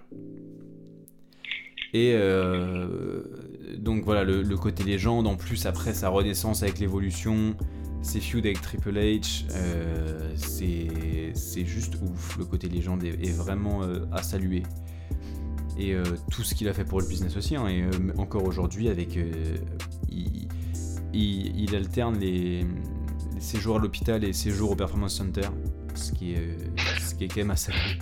Non mais c'est vrai, le mec sort de l'hosto et le lendemain tu le vois fêter son anniversaire à la WWE et il se prend un petit coup de tête par Batista, tu vois, ça, ça fait plaisir. Ça fait, c'est ça, c'est quand même vraiment à saluer. On a eu peur pour le Ric Flair hein, d'ailleurs, hein, depuis quand on a appris que sa femme avait le Covid, on a, on a bien cru qu'il allait y passer. Et puis, euh, ça. s'est bien passé pour le poteau. C'est lui qui conduit l'ambulance. C'est ça, putain, c'était c'était ouf. Ah. C'était juste ouf. Mais, Ah bien euh, mais euh, ça, ça, c'était lunaire. En plus, c'était, ça avait été prédit par la francophonie du catch sur Twitter. Et il s'avérait que c'était vrai en fait. Donc c'était, c'était vraiment ouf. Mais je le mets quand même que 9ème, parce que tu te dis 16 fois champion du monde, le mec il peut être top 5. Je veux bien si le mec a un autre moveset que des atémis pendant 1h30. Ouh là là. Ouh là là. Là, je vais mettre- je- là, je- c'est le Tu- moment de mettre du sel. Je Tu désolidarises Non, Ric Flair, c'est des Bah. et des prises en 4, ça fait chier. Bah, euh, oui, là, là vraiment, euh, je, je peux pas te contredire, mais est-ce que c'est pas ça le catch C'est- Ouais, On s'en fiche, on s'en fiche à un moment donné, et surtout à cette époque-là, on s'en foutait de faire euh, des 360 euh, splash euh, du haut de la troisième corde, on s'en foutait de tout ça. Le gars était un personnage, le gars vivait en plus comme sa gimmick ah ça c'est clair. C'est- C'est-à-dire que le gars roulait en, en limo, euh, allait dans un hôtel, rinçait tout le monde, alors que parce qu'il jouait, il vivait catch. Ça on est d'accord, sa gimmick elle est ouf, au micro il est ouf, mais... Après c'est là aussi qu'on voit qu'on n'est pas de la, même génération catchesque, hein, c'est que euh, moi effectivement, Ric Flair, euh, des les matchs de Ric Flair euh, début des années 2000, où il saigne pendant, pendant 35 minutes contre Triple H, tu vois. Je salue la feud, hein, je salue l'effort et tout, mais moi je trouve ça lent, ça, y a, c'est pas spectaculaire en qualité in-ring, je trouve ça vraiment peu divertissant. Donc euh, c'est vrai que j'ai j'ai du mal à le mettre plus haut malgré le, le palmarès et le et, euh, et la grandeur du type, tu vois. Ouais, ouais, ouais, ça s'entend. C'était mes, c'était mes petits arguments, mais après tu peux, euh, t'as tout à fait le droit de, de penser autrement. Je, le mets- je, je vais le mettre plus haut. Le mettre plus Ah, tu me le dis déjà, tu me le dis d'ores et déjà. Bah. Et ton numéro 9, Euh, qui est-ce que, numéro qui est-ce 9. que c'est? À moi, mon numéro 9, rien qu'à moi. Pour moi, peut-être voilà, le, le, le plus grand champion intercontinental. Ça fait déjà Oui, 6 The fois, ça, ça- ça fait déjà 6 fois, mais. Le Razor, le Scott Hall, Scott Hall, Razor Ramon, le numéro 9. Chico, tu vois, de, de ce personnage, vraiment de Razor. De bad guy, quoi. De bad guy, super bon catcheur, un look d'enfer. Pareil. Le, cure- le cure-dent. Un peu face, et face un peu heal. Ah, c'est- clair que- les meilleurs, euh, Les meilleurs persos les meilleurs gimmicks. Ouais, je suis d'accord avec toi. Razor, c'est ouf, c'est hyper, euh, hyper divertissant. Il y a de la grosse gimmick, il y a de la qualité in ring aussi. Hein. Il y a de la- quand même de la qualité in ring ouais, aussi. bien sûr. Ça, à côté de ça, bon catcheur. À côté de ça, ça, ça suit quand même dans le ring. Il n'y a pas que de la gimmick, donc euh, c'est clair que le Razor n'est pas dans le top 20, mais il est dans le cœur aussi. Et euh, c'est fortement à saluer. Numéro 8 Euh, Ocho. Ocho, c'est Triple H. Je te le H, H, H. HHH Hunter. Parce que Hunter, avant d'avoir des mecs à NXT, il catchait et il catchait très bien. Il avait des feuds de monstres. Il avait des titres et des règnes de monstres. Il a fait partie des deux meilleurs clans de l'histoire de la fédération. Ce qui est quand même à souligner. hein. Bien sûr. Le mec, Pour il fait l'instant, pas. je, je ne fais que opiner du chef. Ah, le mec Kem, le mec Kem, il fait partie de la DX, tu vois. Et tu te dis, la DX, ça sera sûrement le meilleur clan de l'histoire. Enfin, à, à mon goût, c'est toujours le meilleur clan de l'histoire, hein, mais. Et tu dis, ils vont jamais réussir à faire un truc aussi bien. Et ils font évolution, et tu dis, putain, ils l'ont fait. Ah ouais, ouais, ouais, je sais pas. Donc, euh, franchement, ouf. Euh, influence sur l'histoire du business, bah, le mec continue d'influencer le business tout le jour de la semaine. Euh, il est encore dans les autorités, euh, il est. Il est Parce le mec, que le mec est de toute façon, il est. euh, il fait toujours le match le plus long de la carte. Ouais, c'est clair.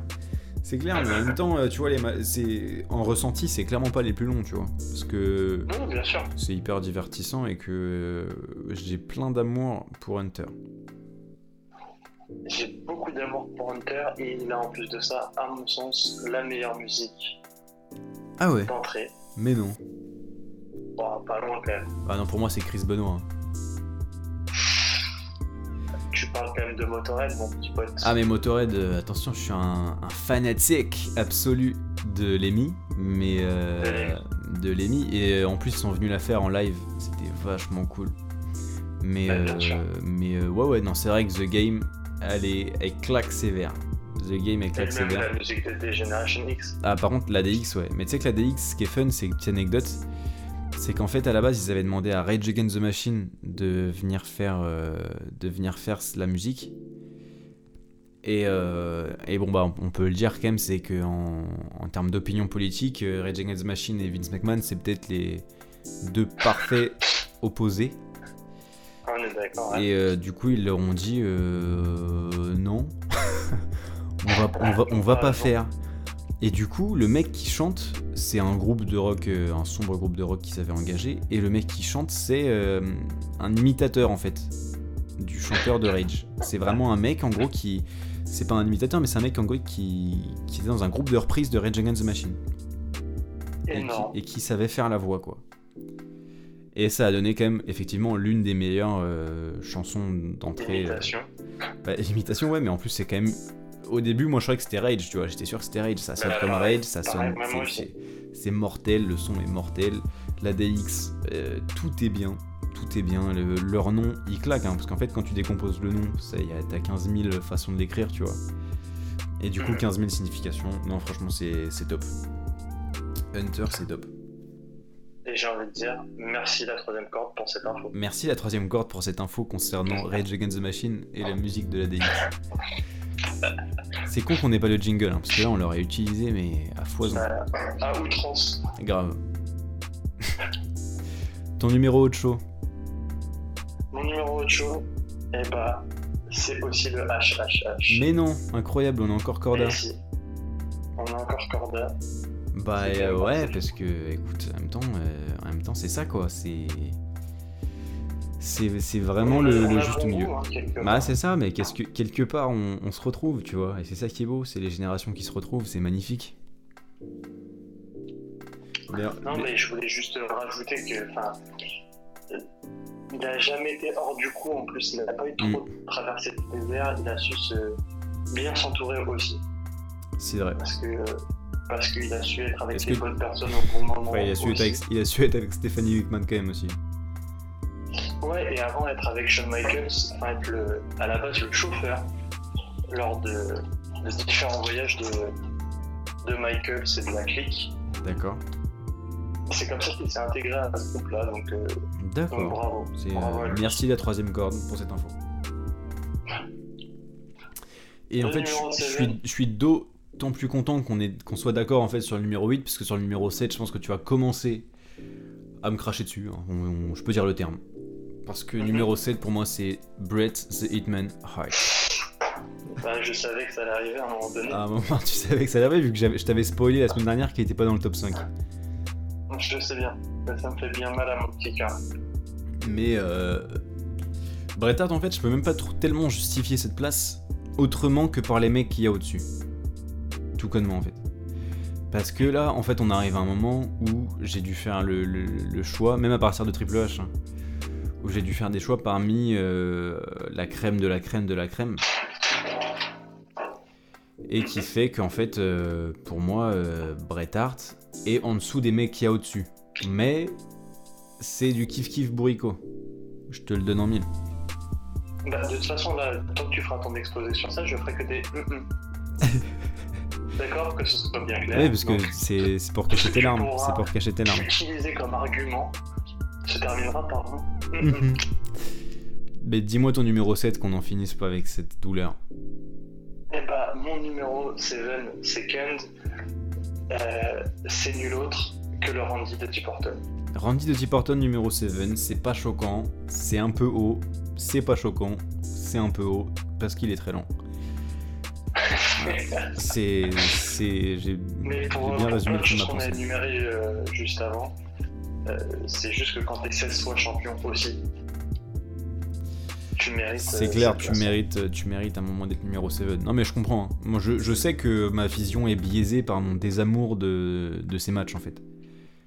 J'ai conscience que, que ma vision est biaisée. Mais en même temps, le- l'enjeu aussi de faire un top, c'est de te dire, tu vois là, je l'ai mis 11.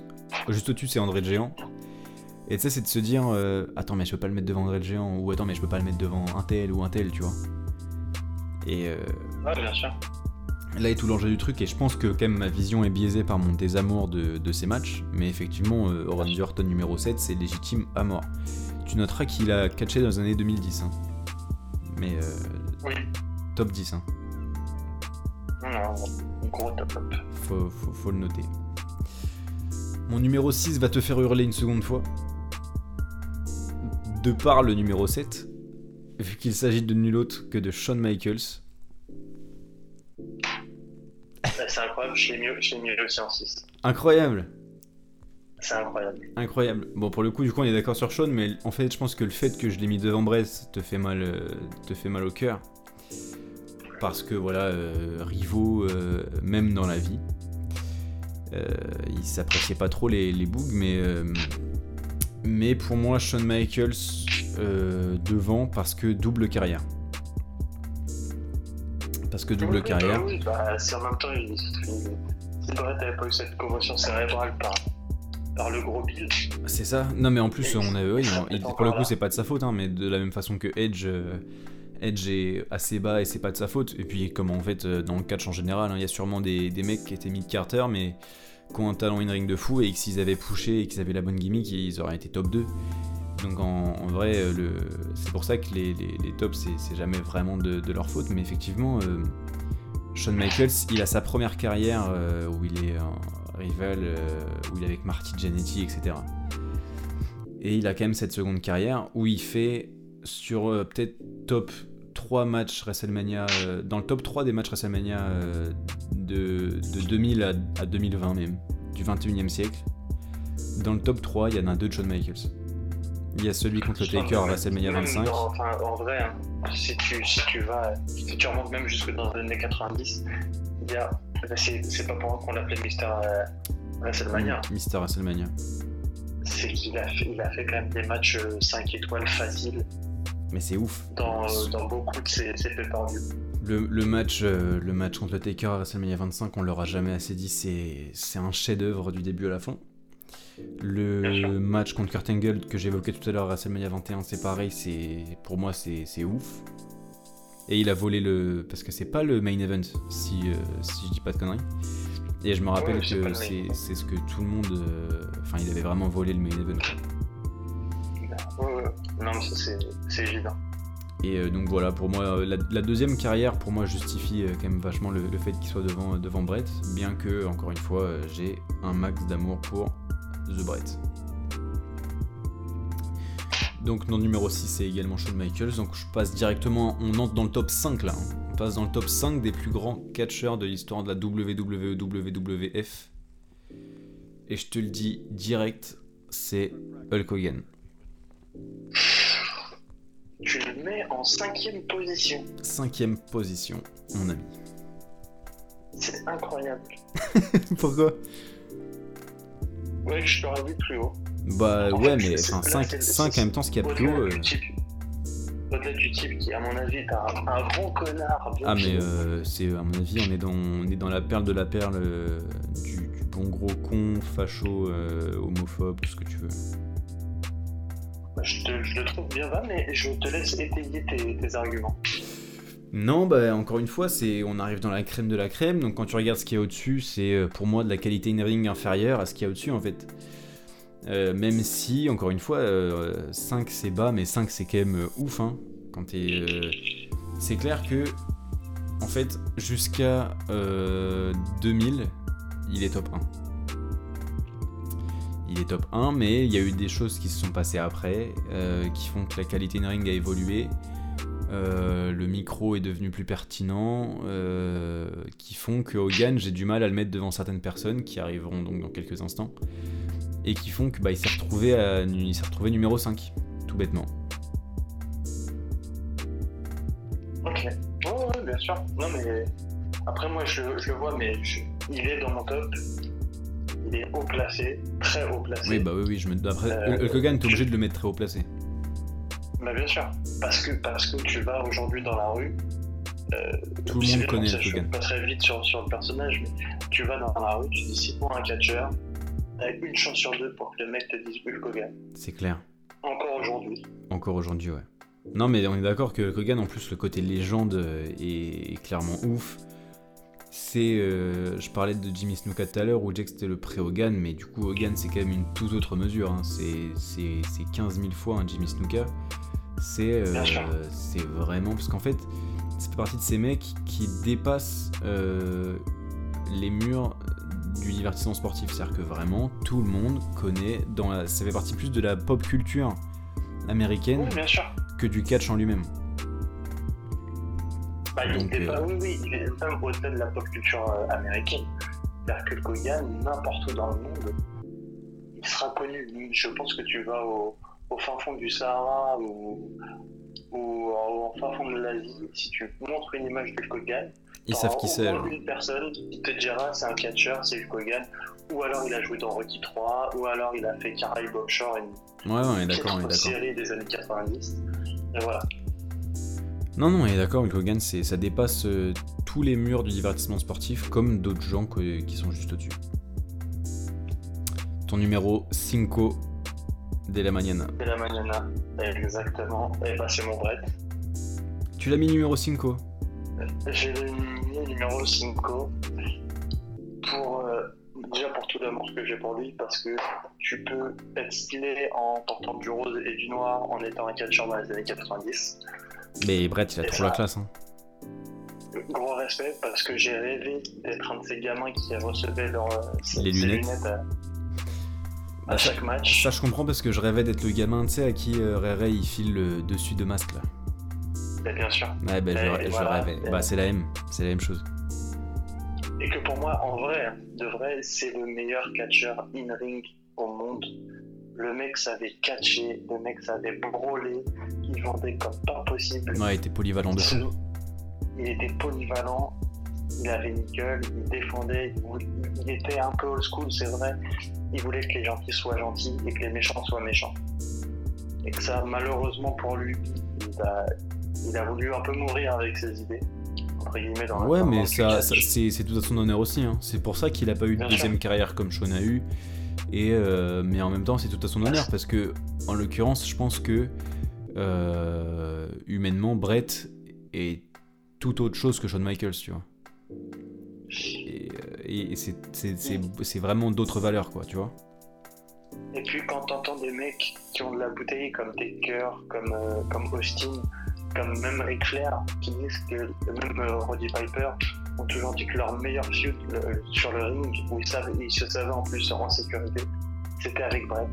Mais je crois qu'en plus, euh, Brett avait répondu et, euh, au Taker et qu'il avait dit que lui aussi, euh, il me semble que la feud il- qu'il avait préféré, c'était c'était bosser avec le Taker en gros. Il me semble qu'il avait dit, ouais, bah ouais, il me parce semble que qu'il avait dit que ses. Le Taker, gros nom, hein, gros nom du, du catch, pas une qualité in ring de ouf. Ah non mais attends, arrête, arrête, arrête, arrête, arrête, arrête, arrête, arrête, arrête, arrête, arrête, arrête, arrête. Arrête, arrête.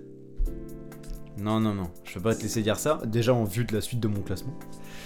Et en plus, Ah, euh, et en plus parce que Après- il est trop fort. Mais on en reparlera. Non, le, mais le est trop, le, mais- le Taker est trop fort.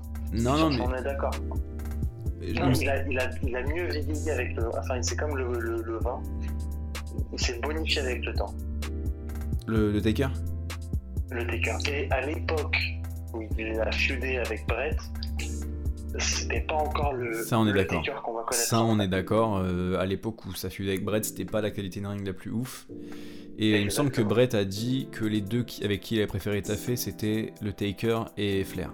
Il me semble.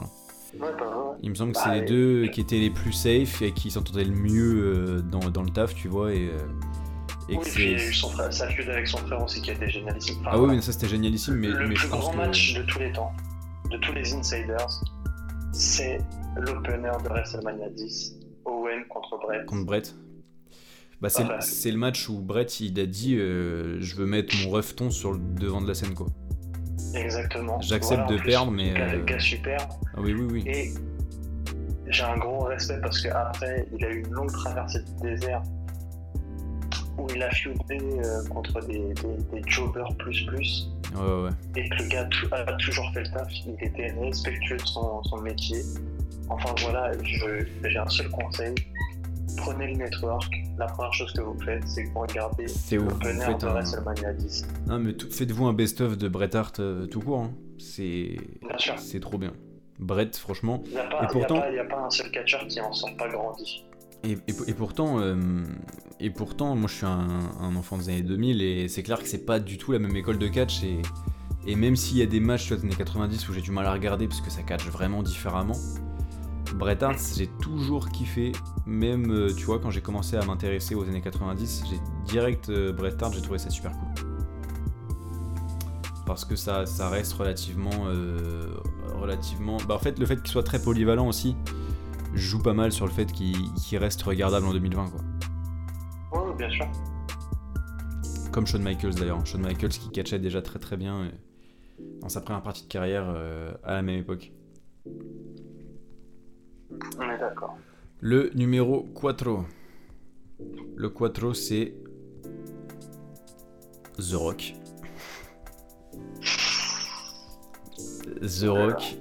The Rock qui, comme Hulk Hogan juste avant, euh, bah, dépassait tous les murs de, du divertissement sportif.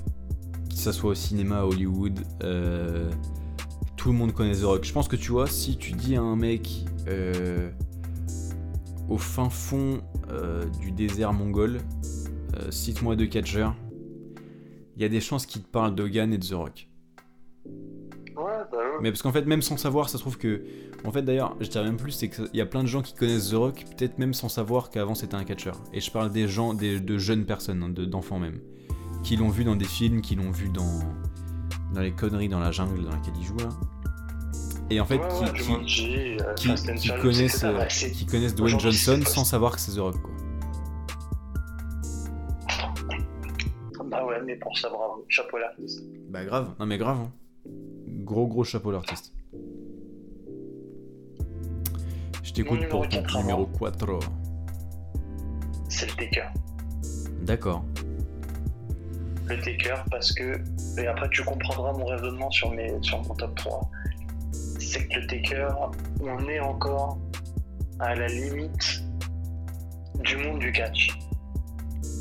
Ouais, ouais, ouais. C'est-à-dire que le Taker, il n'a pas réussi à dépasser Ah, parce les. Que, parce, ouais, que sa, parce que sa gimmick était trop lourde, en fait, je pense. Je pense Il n'a pas ouais. réussi à casser, à casser ce plafond de verre qui était la notoriété euh, au-delà. Ouais, ouais, notoriété au-delà du catch. On est d'accord. Mais après, euh, c'est le patron, c'était le patron du vestiaire. C'était, il y a un système de, de, de juge dans le, au sein des Ouais. vestiaires. Et euh, de la qui, WWE, qui existe un peu moins et aujourd'hui, mais. qui euh, qui existe un peu moins aujourd'hui, mais qui, qui existait surtout dans l'attitude era et dans la sûr. Aggression, qui s'appelait en gros le tribunal des catcheurs, et qui dès qu'il y avait un litige entre les. euh, entre, euh, Les deux, catcheurs. entre deux catcheurs, et bah ça passait là-dedans, et les juges c'était euh, l'Undertaker. Quand il était pas là, c'était Hunter. On a eu du JBL aussi. Et en Bien gros, euh, et en gros, c'est lui le patron ultime du, du vestiaire, c'est l'Undertaker, et c'est lui qui a toujours fait en sorte que, euh, que ça se passe relativement euh, bien dans un quand t'enfermes des mecs dans une petite pièce, des mecs qui font tous plus de 100 kilos pour euh, 100 kilos de muscles. C'était ça. Et c'est lui qui avait condamné The Miz à l'échanger à l'extérieur du vestiaire. Alors, il me, alors il me semble que c'est Oh. au contraire. Je pense que je- il me semble que c'est Chris il Benoit. intégré ensuite, ça c'est Ouais. sûr. Je- Alors c'est lui Ah, qui. Je c'est- crois que c'est Chris Benoit qui le vire du vestiaire. Exact. Et c'est lui, et c'est lui qui euh, le réintègre une fois après la mort de Benoît, qui lui dit euh, qu'est-ce que tu fous dehors? Et t'es con, il est mort. et il, Ah. euh, il dit ben euh, reviens ma poule quoi. Et euh, pour je crois que c'est pour une sombre histoire de poulet en plus, hein, et vraiment une, une dinguerie. Et qui était tombé dans le, Ouais, dans, sac de dans le Chris sac Benoit. de. Bah, Chris Benoit qui, qui commençait déjà à péter les plombs depuis la mort d'Eddie, euh, on le rappelle, le mec, Ouais, a- d'être assez zinzin. le mec a- avait euh, à son, son autopsie a révélé qu'il avait un cerveau dans, dans l'état de celui d'un homme de 80 ans. Exactement. Eh, euh, merci la troisième corde. Merci la troisième corde pour cette belle info. Non, non, euh, je, le, numéro, le numéro 4 c'est le Taker, j'accepte. Ça me fait un peu mal, mais, euh, mais j'accepte parce que c'est. Ah ouais. non, mais c'est c'est- c'est- c'est valide comme justification. On rentre sur le podium. On rentre tout doucement sur le podium. Et je te dis d'emblée que le numéro 3 c'est Pierre Froide, Steve Austin. Ouais, ouais, ouais. Le Rattlesnake. Rattlesnake, le, le Texan, le, le Redneck, j'ai envie de te dire. Le Redneck, mais euh, qui d'ailleurs, avec un peu de recul, tu vois, euh, et la semaine dernière, j'y j'y ai réfléchi depuis, on parlait de la meilleure prise de finition. Je pense que ma préférée, euh, c'est le Stunner. Ma- magnifiquement reprise par Kevin Owens d'ailleurs. Je la trouve pas, cré- je la trouve- trouve pas crédible. Mais si, parce que le mec, il- les mecs ils vendent de fou, mais c'est trop bon, parce que c'est pareil, ça sort de nulle part, tu vois, le stunner. Tu peux le voir, euh, comme le RKO, tu vois, il, il peut venir de nulle part un peu. Et, euh, et vraiment, le stunner, moi, quand j'ai. Parce que c'est pas mon époque, hein, Steve Austin, c'est avant, avant mon époque. Et quand j'ai commencé à me pencher sur ces matchs, j'ai fait putain, c'est trop bien Le stunner, c'est ouf et, euh, et en plus, petite justification en plus, c'est quand même que pareil, il a peut-être une des meilleures musiques d'entrée, les plus charismatiques, tu vois. Je veux dire, quand, quand t'entends la, la glace se briser, c'est une pop des enfers à 110% d'écart. Merci, merci Brett d'avoir euh, d'avoir créé le, le face euh, oui. Austin. D'avoir créé le Face Austin dans ce match, euh, dans ce match de soumission. Exactement. Non, non, gros, gros, gros match. On le conseille également. euh, gros, gros, gros match contre, contre Brett. Mais euh, non, non, pour, pour moi, euh, ah, on est d'accord. hein, par contre, hein, sans, sans Brett, il n'y a, pas- y a pas Stone Cold. Mais, euh, Ah, mais pour moi, Stone Cold est après devenu encore plus big. Parce que ouais, c'est aussi, évidemment. c'est aussi l'époque qui le veut. hein. C'est parce que euh, c'est parce que c'est l'époque où ça y est, le- les médias aussi se développent un peu plus. Et c'est un peu plus un peu plus en libre accès à, à tout le monde. Et euh, directement, c'est c'est Steve Austin euh, et The Rock qui, qui font tout quoi. Ah ouais, je suis d'accord. Moi, mon, mon gros dilemme, c'était de savoir qui est-ce que je mettais le plus haut entre euh, Steve Austin et, et The Rock, sachant que The Rock est quand même plus connu euh, en dehors du catch. Mais en fait, je me suis attardé sur leur euh, win-loss records de leur euh, confrontation. Et tu regardes qu'en fait, Stone Cold, il très heureux que. On va dire bien 3 fois sur 4. Ouais, mais je t'inquiète pas, j'aurai des choses à dire. non, mais j'entends, mais j'étais étonné hein, parce que je pensais pas. hein. J'ai regardé beaucoup de matchs de 2 et tout, et en fait, effectivement, euh, Stone Cold, il pousse The Rock tout le temps. Ouais, ouais, ouais, bien sûr. Je t'écoute pour ton numéro 13. Mon numéro 13, c'est le John. Ah, le Janssen. Jean- type Sina. Jean-Philippe Janssen. Exactement. Euh, pareil, il fait partie de ces, ces grands qui ont. Ça y est, lui va s'émanciper, va sortir enfin de son rôle de catcheur. Ouais, bah lui, ça y est, il, a- il est, il est carrément acteur. On n'est pas le Superman du catch, on n'est pas le super-héros. Des gosses pour rien. Clairement. Non, mais ce qu'il a réussi à faire, euh. Janssen, c'est monstrueux. hein. C'est monstrueux. Sachant que c'était loin d'être peintre- un peintre non plus en termes de, de technicité Bah, c'est euh, ce qu'on lui a beaucoup reproché. Hein. c'est ce qu'on lui a reproché, beaucoup reproché, c'est qu'il avait, euh, il avait 4 moves et euh, on peut pas totalement donner tort, hein, même si euh, moi je les trouve totalement corrects, hein, ces moves, mais il, est, il a pas un moveset très riche. Et, euh, mais il a quand même réussi, je sais pas trop comment, à, à devenir, à devenir ce babyface ultime, surapprécié. Et après, ça deviendra même du coup. euh, il prendra pas mal de hits hein, de la part du public euh, parce que su- suite à ces séries de, de victoires. Mais je, je sais pas trop comment, comment il y a eu le déclic parce que au début, John Cena, c'était quand il, quand il vient dire justement euh, Ruthless Aggression à euh, Kurt Angle dans la gueule, il lui dit. C'est ça, déjà, rien que ça, tu vois, le mec, il a pas une once de fame et euh, il donne le nom à une, à une ère, tu vois. Je sais Et pas. puis il rentre dans les vestiaires et il est validé par le TK. Gra- mais oui, mais je sais pas euh, qu'est-ce qui, qu'est-ce qui fait cette aura autour de ce type? C'est vraiment dur à expliquer. Le mais- gars a commencé, ah, le gars a commencé il en Ah étant oui. un, un rappeur euh, raté un qui, peu. avait, qui savait kicker en plus, je pense. Mais par contre, il rappe vraiment bien. Bah, à notifier, c'est que sa musique d'entrée, qui est sûrement l'une des meilleures aussi, hein, parce que ça c'est pareil, tout le monde la connaît, sa musique d'entrée. euh, tout le monde connaît sa musique d'entrée, et c'est lui qui rappe dessus, quoi. C'est tiré de son album. Donc le mec, en plus, euh, en plus d'être un très bon catcheur et un, un, un babyface euh, ultime, le mec en plus c'est rappé. C'est un petit, un petit plus. Non, totalement d'accord. Totalement d'accord. Enfin voilà, donc c'est pour ça qu'il il mérite euh, largement d'être top 3. Euh, médaille de bronze, c'est beau. Médaille de bronze, c'est très très beau. C'est bien récompensé euh, de- pour, pour Janssen. Et c'est même pour ça que c'est mon numéro 2, d'ailleurs. Et que deux. je, je vais pas... Deux, simplement deux Je ne m'attarderai pas euh, un, un milliard d'années là-dessus, vu qu'on vient littéralement euh, d'en parler. Mais pour toutes les raisons qu'on vient d'énumérer, c'est que John Cena, euh, c'est le babyface ultime, c'est le visage ultime de la fédération de, de 2006 à, à 2015. Maintenant. Ben, même maintenant. même encore en maintenant, même encore maintenant, mais aujourd'hui, euh, disons qu'il y a eu un, quand même un, un petit passage de flambeau à l'arrivée du Shield. Et quand, en fait, non, Ouais, mais mais je dirais même, mais je dirais même ça, mais je dirais même à la, à la séparation du Shield en fait. Oui, bien sûr. Il y a eu un petit passage de flambeau, mais encore aujourd'hui, c'est le visage de la fédération, mais ça a surtout, ça a surtout été la- le visage de, de, de génération NT1 et de génération en fait euh, post Ruthless Aggression, tout bêtement. Il a, fait, il, a, il a refait aimer le catch à des personnes qui n'en avaient rien à carrer. Il a, été, euh, il, a, il a permis de découvrir à toute cette génération des années 2000 le catch, Bah c'est clair. euh, commenté clair. par Christophe Ajus et Philippe Chéreau, Philippe hein, qu'on embrasse. bien sûr. Tendrement même. Et euh, non, non, franchement, euh, franchement, euh, beaucoup d'amour sur Janssen, même si moi, premier degré, je l'aimais pas. hein. Je l'aimais pas du tout. c'était pour moi trop beau, tu vois. il a- la gimmick, elle me saoulait. C'était vraiment le Captain America du catch. Et c'était pas validé. Mais le côté légende est ouf, tu vois. Le côté. Moi j'ai beaucoup d'amour, j'ai toujours eu beaucoup d'amour pour lui.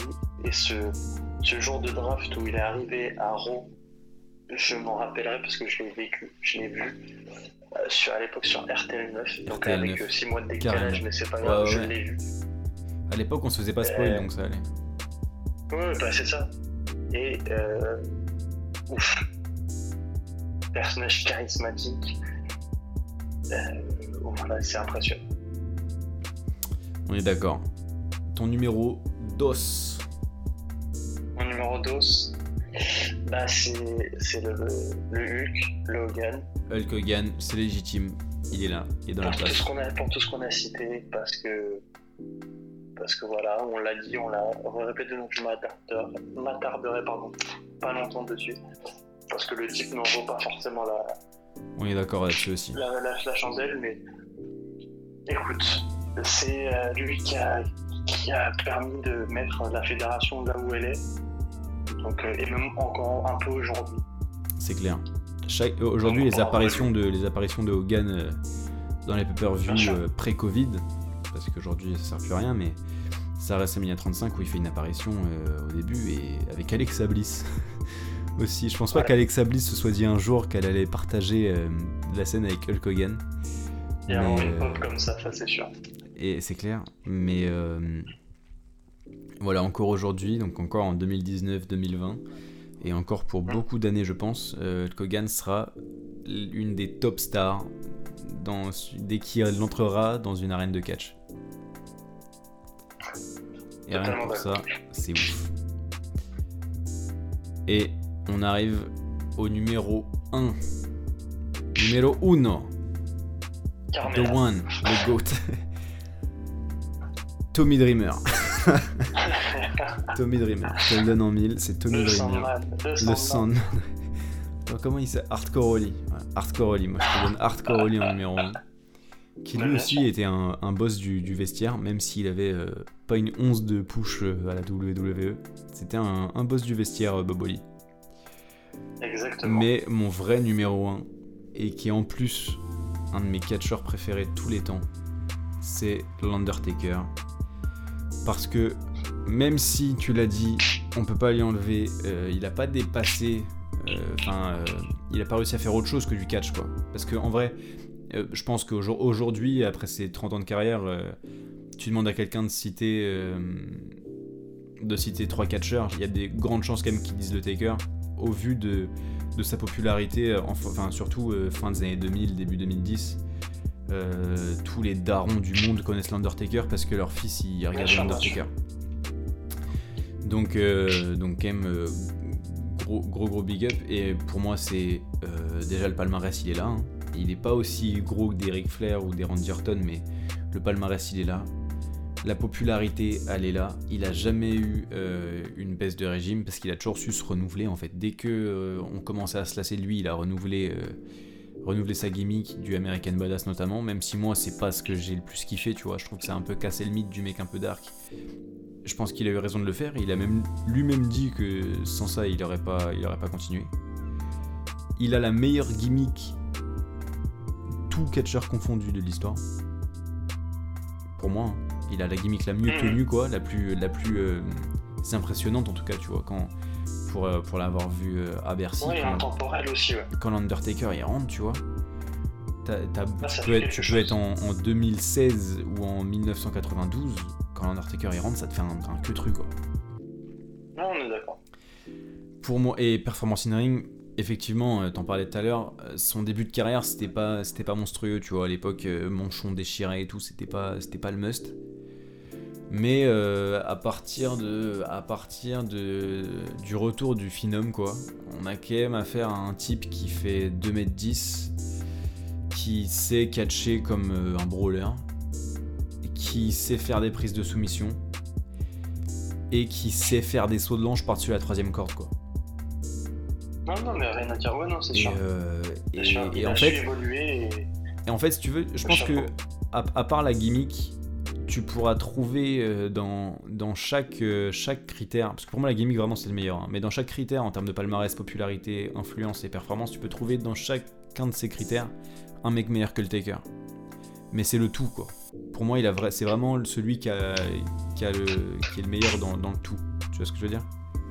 Bien sûr. Il n'y a pas un de ces trucs qu'il a pas. Et euh, pour moi, le Taker, c'est. En plus, on est dans le thème, hein, parce que là, c'est. Apparemment, il fera ses, ses adieux aux, aux séries, ce qui me brise le cœur qu'il fasse ses adieux devant sans public. Mais enfin, je trouve ça ahurissant. Mais, Je, je le comprends. mais soit, c'est ses 30 ans de carrière, euh, puisqu'il a commencé aux séries 90, euh, soit, soit, soit. Mais euh, voilà, pour moi, le numéro 1, c'est le Taker. Et j'ai un maximum d'amour pour lui. comprends, je le comprends totalement. Après, voilà, nos, nos top 5, top 6, euh, on pourrait les mettre dans n'importe quel sens. On Ouais, en, vrai, ah, euh, moi, tu, tu me laisses le Taker en premier. Après, entre 2 et 6, 7, euh, tu, tu peux mettre dans l'ordre que tu veux, j'accepte. On est d'accord là-dessus. Ouais, on est d'accord. Je crois qu'on arrive au moment fatidique de ton numéro Uno Pardon. qui marquera la clôture de ce deuxième épisode de la troisième corde. Et bah, mon numéro 1, en fait, ils sont deux. Ils sont deux dessus, et c'était impossible de les dissocier. De les départager. Parce que, exactement, parce qu'ils ont marqué, à mon avis, la plus grande ère du catch au monde. Laisse-moi deviner, ce serait pas l'attitude Era. Exactement. Le caillou, Le, ca- le, le caillou texan et, Et- le rock. et le caillou tout court. Exactement. Pourquoi? Parce que parce que bah, ils ont fait de l'adolescent que j'étais à l'époque me lever à 6h du matin un samedi alors que j'avais pas cours pour aller regarder sur Canal Plus à l'époque.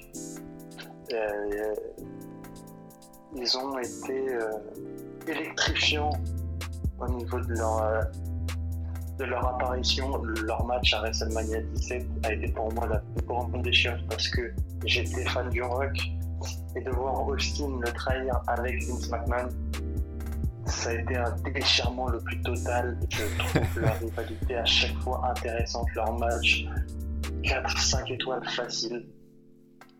Donc je m'incline devant ces deux monstres du catch. Ouais, je, je comprends que t'aies pas réussi à les départager. Je peux, je peux même pas t'en vouloir. Bah Parce que oui, j'ai- non, j'ai- je, je sais que j'ai- je- J'ai tergiversé peut-être euh, peut-être une demi-heure en me disant mais attends je peux pas le mettre devant. Non mais attends parce que lui il a, il a dépassé les murs. Ouais mais attends mais lui il a plus gagné. J'ai tergiversé pendant, Ah oui, pendant vraiment très très longtemps pour euh, en mettre un devant l'autre. Donc euh, je comprends à fond la caisse. Voilà, je, je sais que tu m'en voudras pas. Ah bah, et- et je pense que personne ceux qui t'en voudra. m'en voudront pas, mais l'un ne va pas sans l'autre.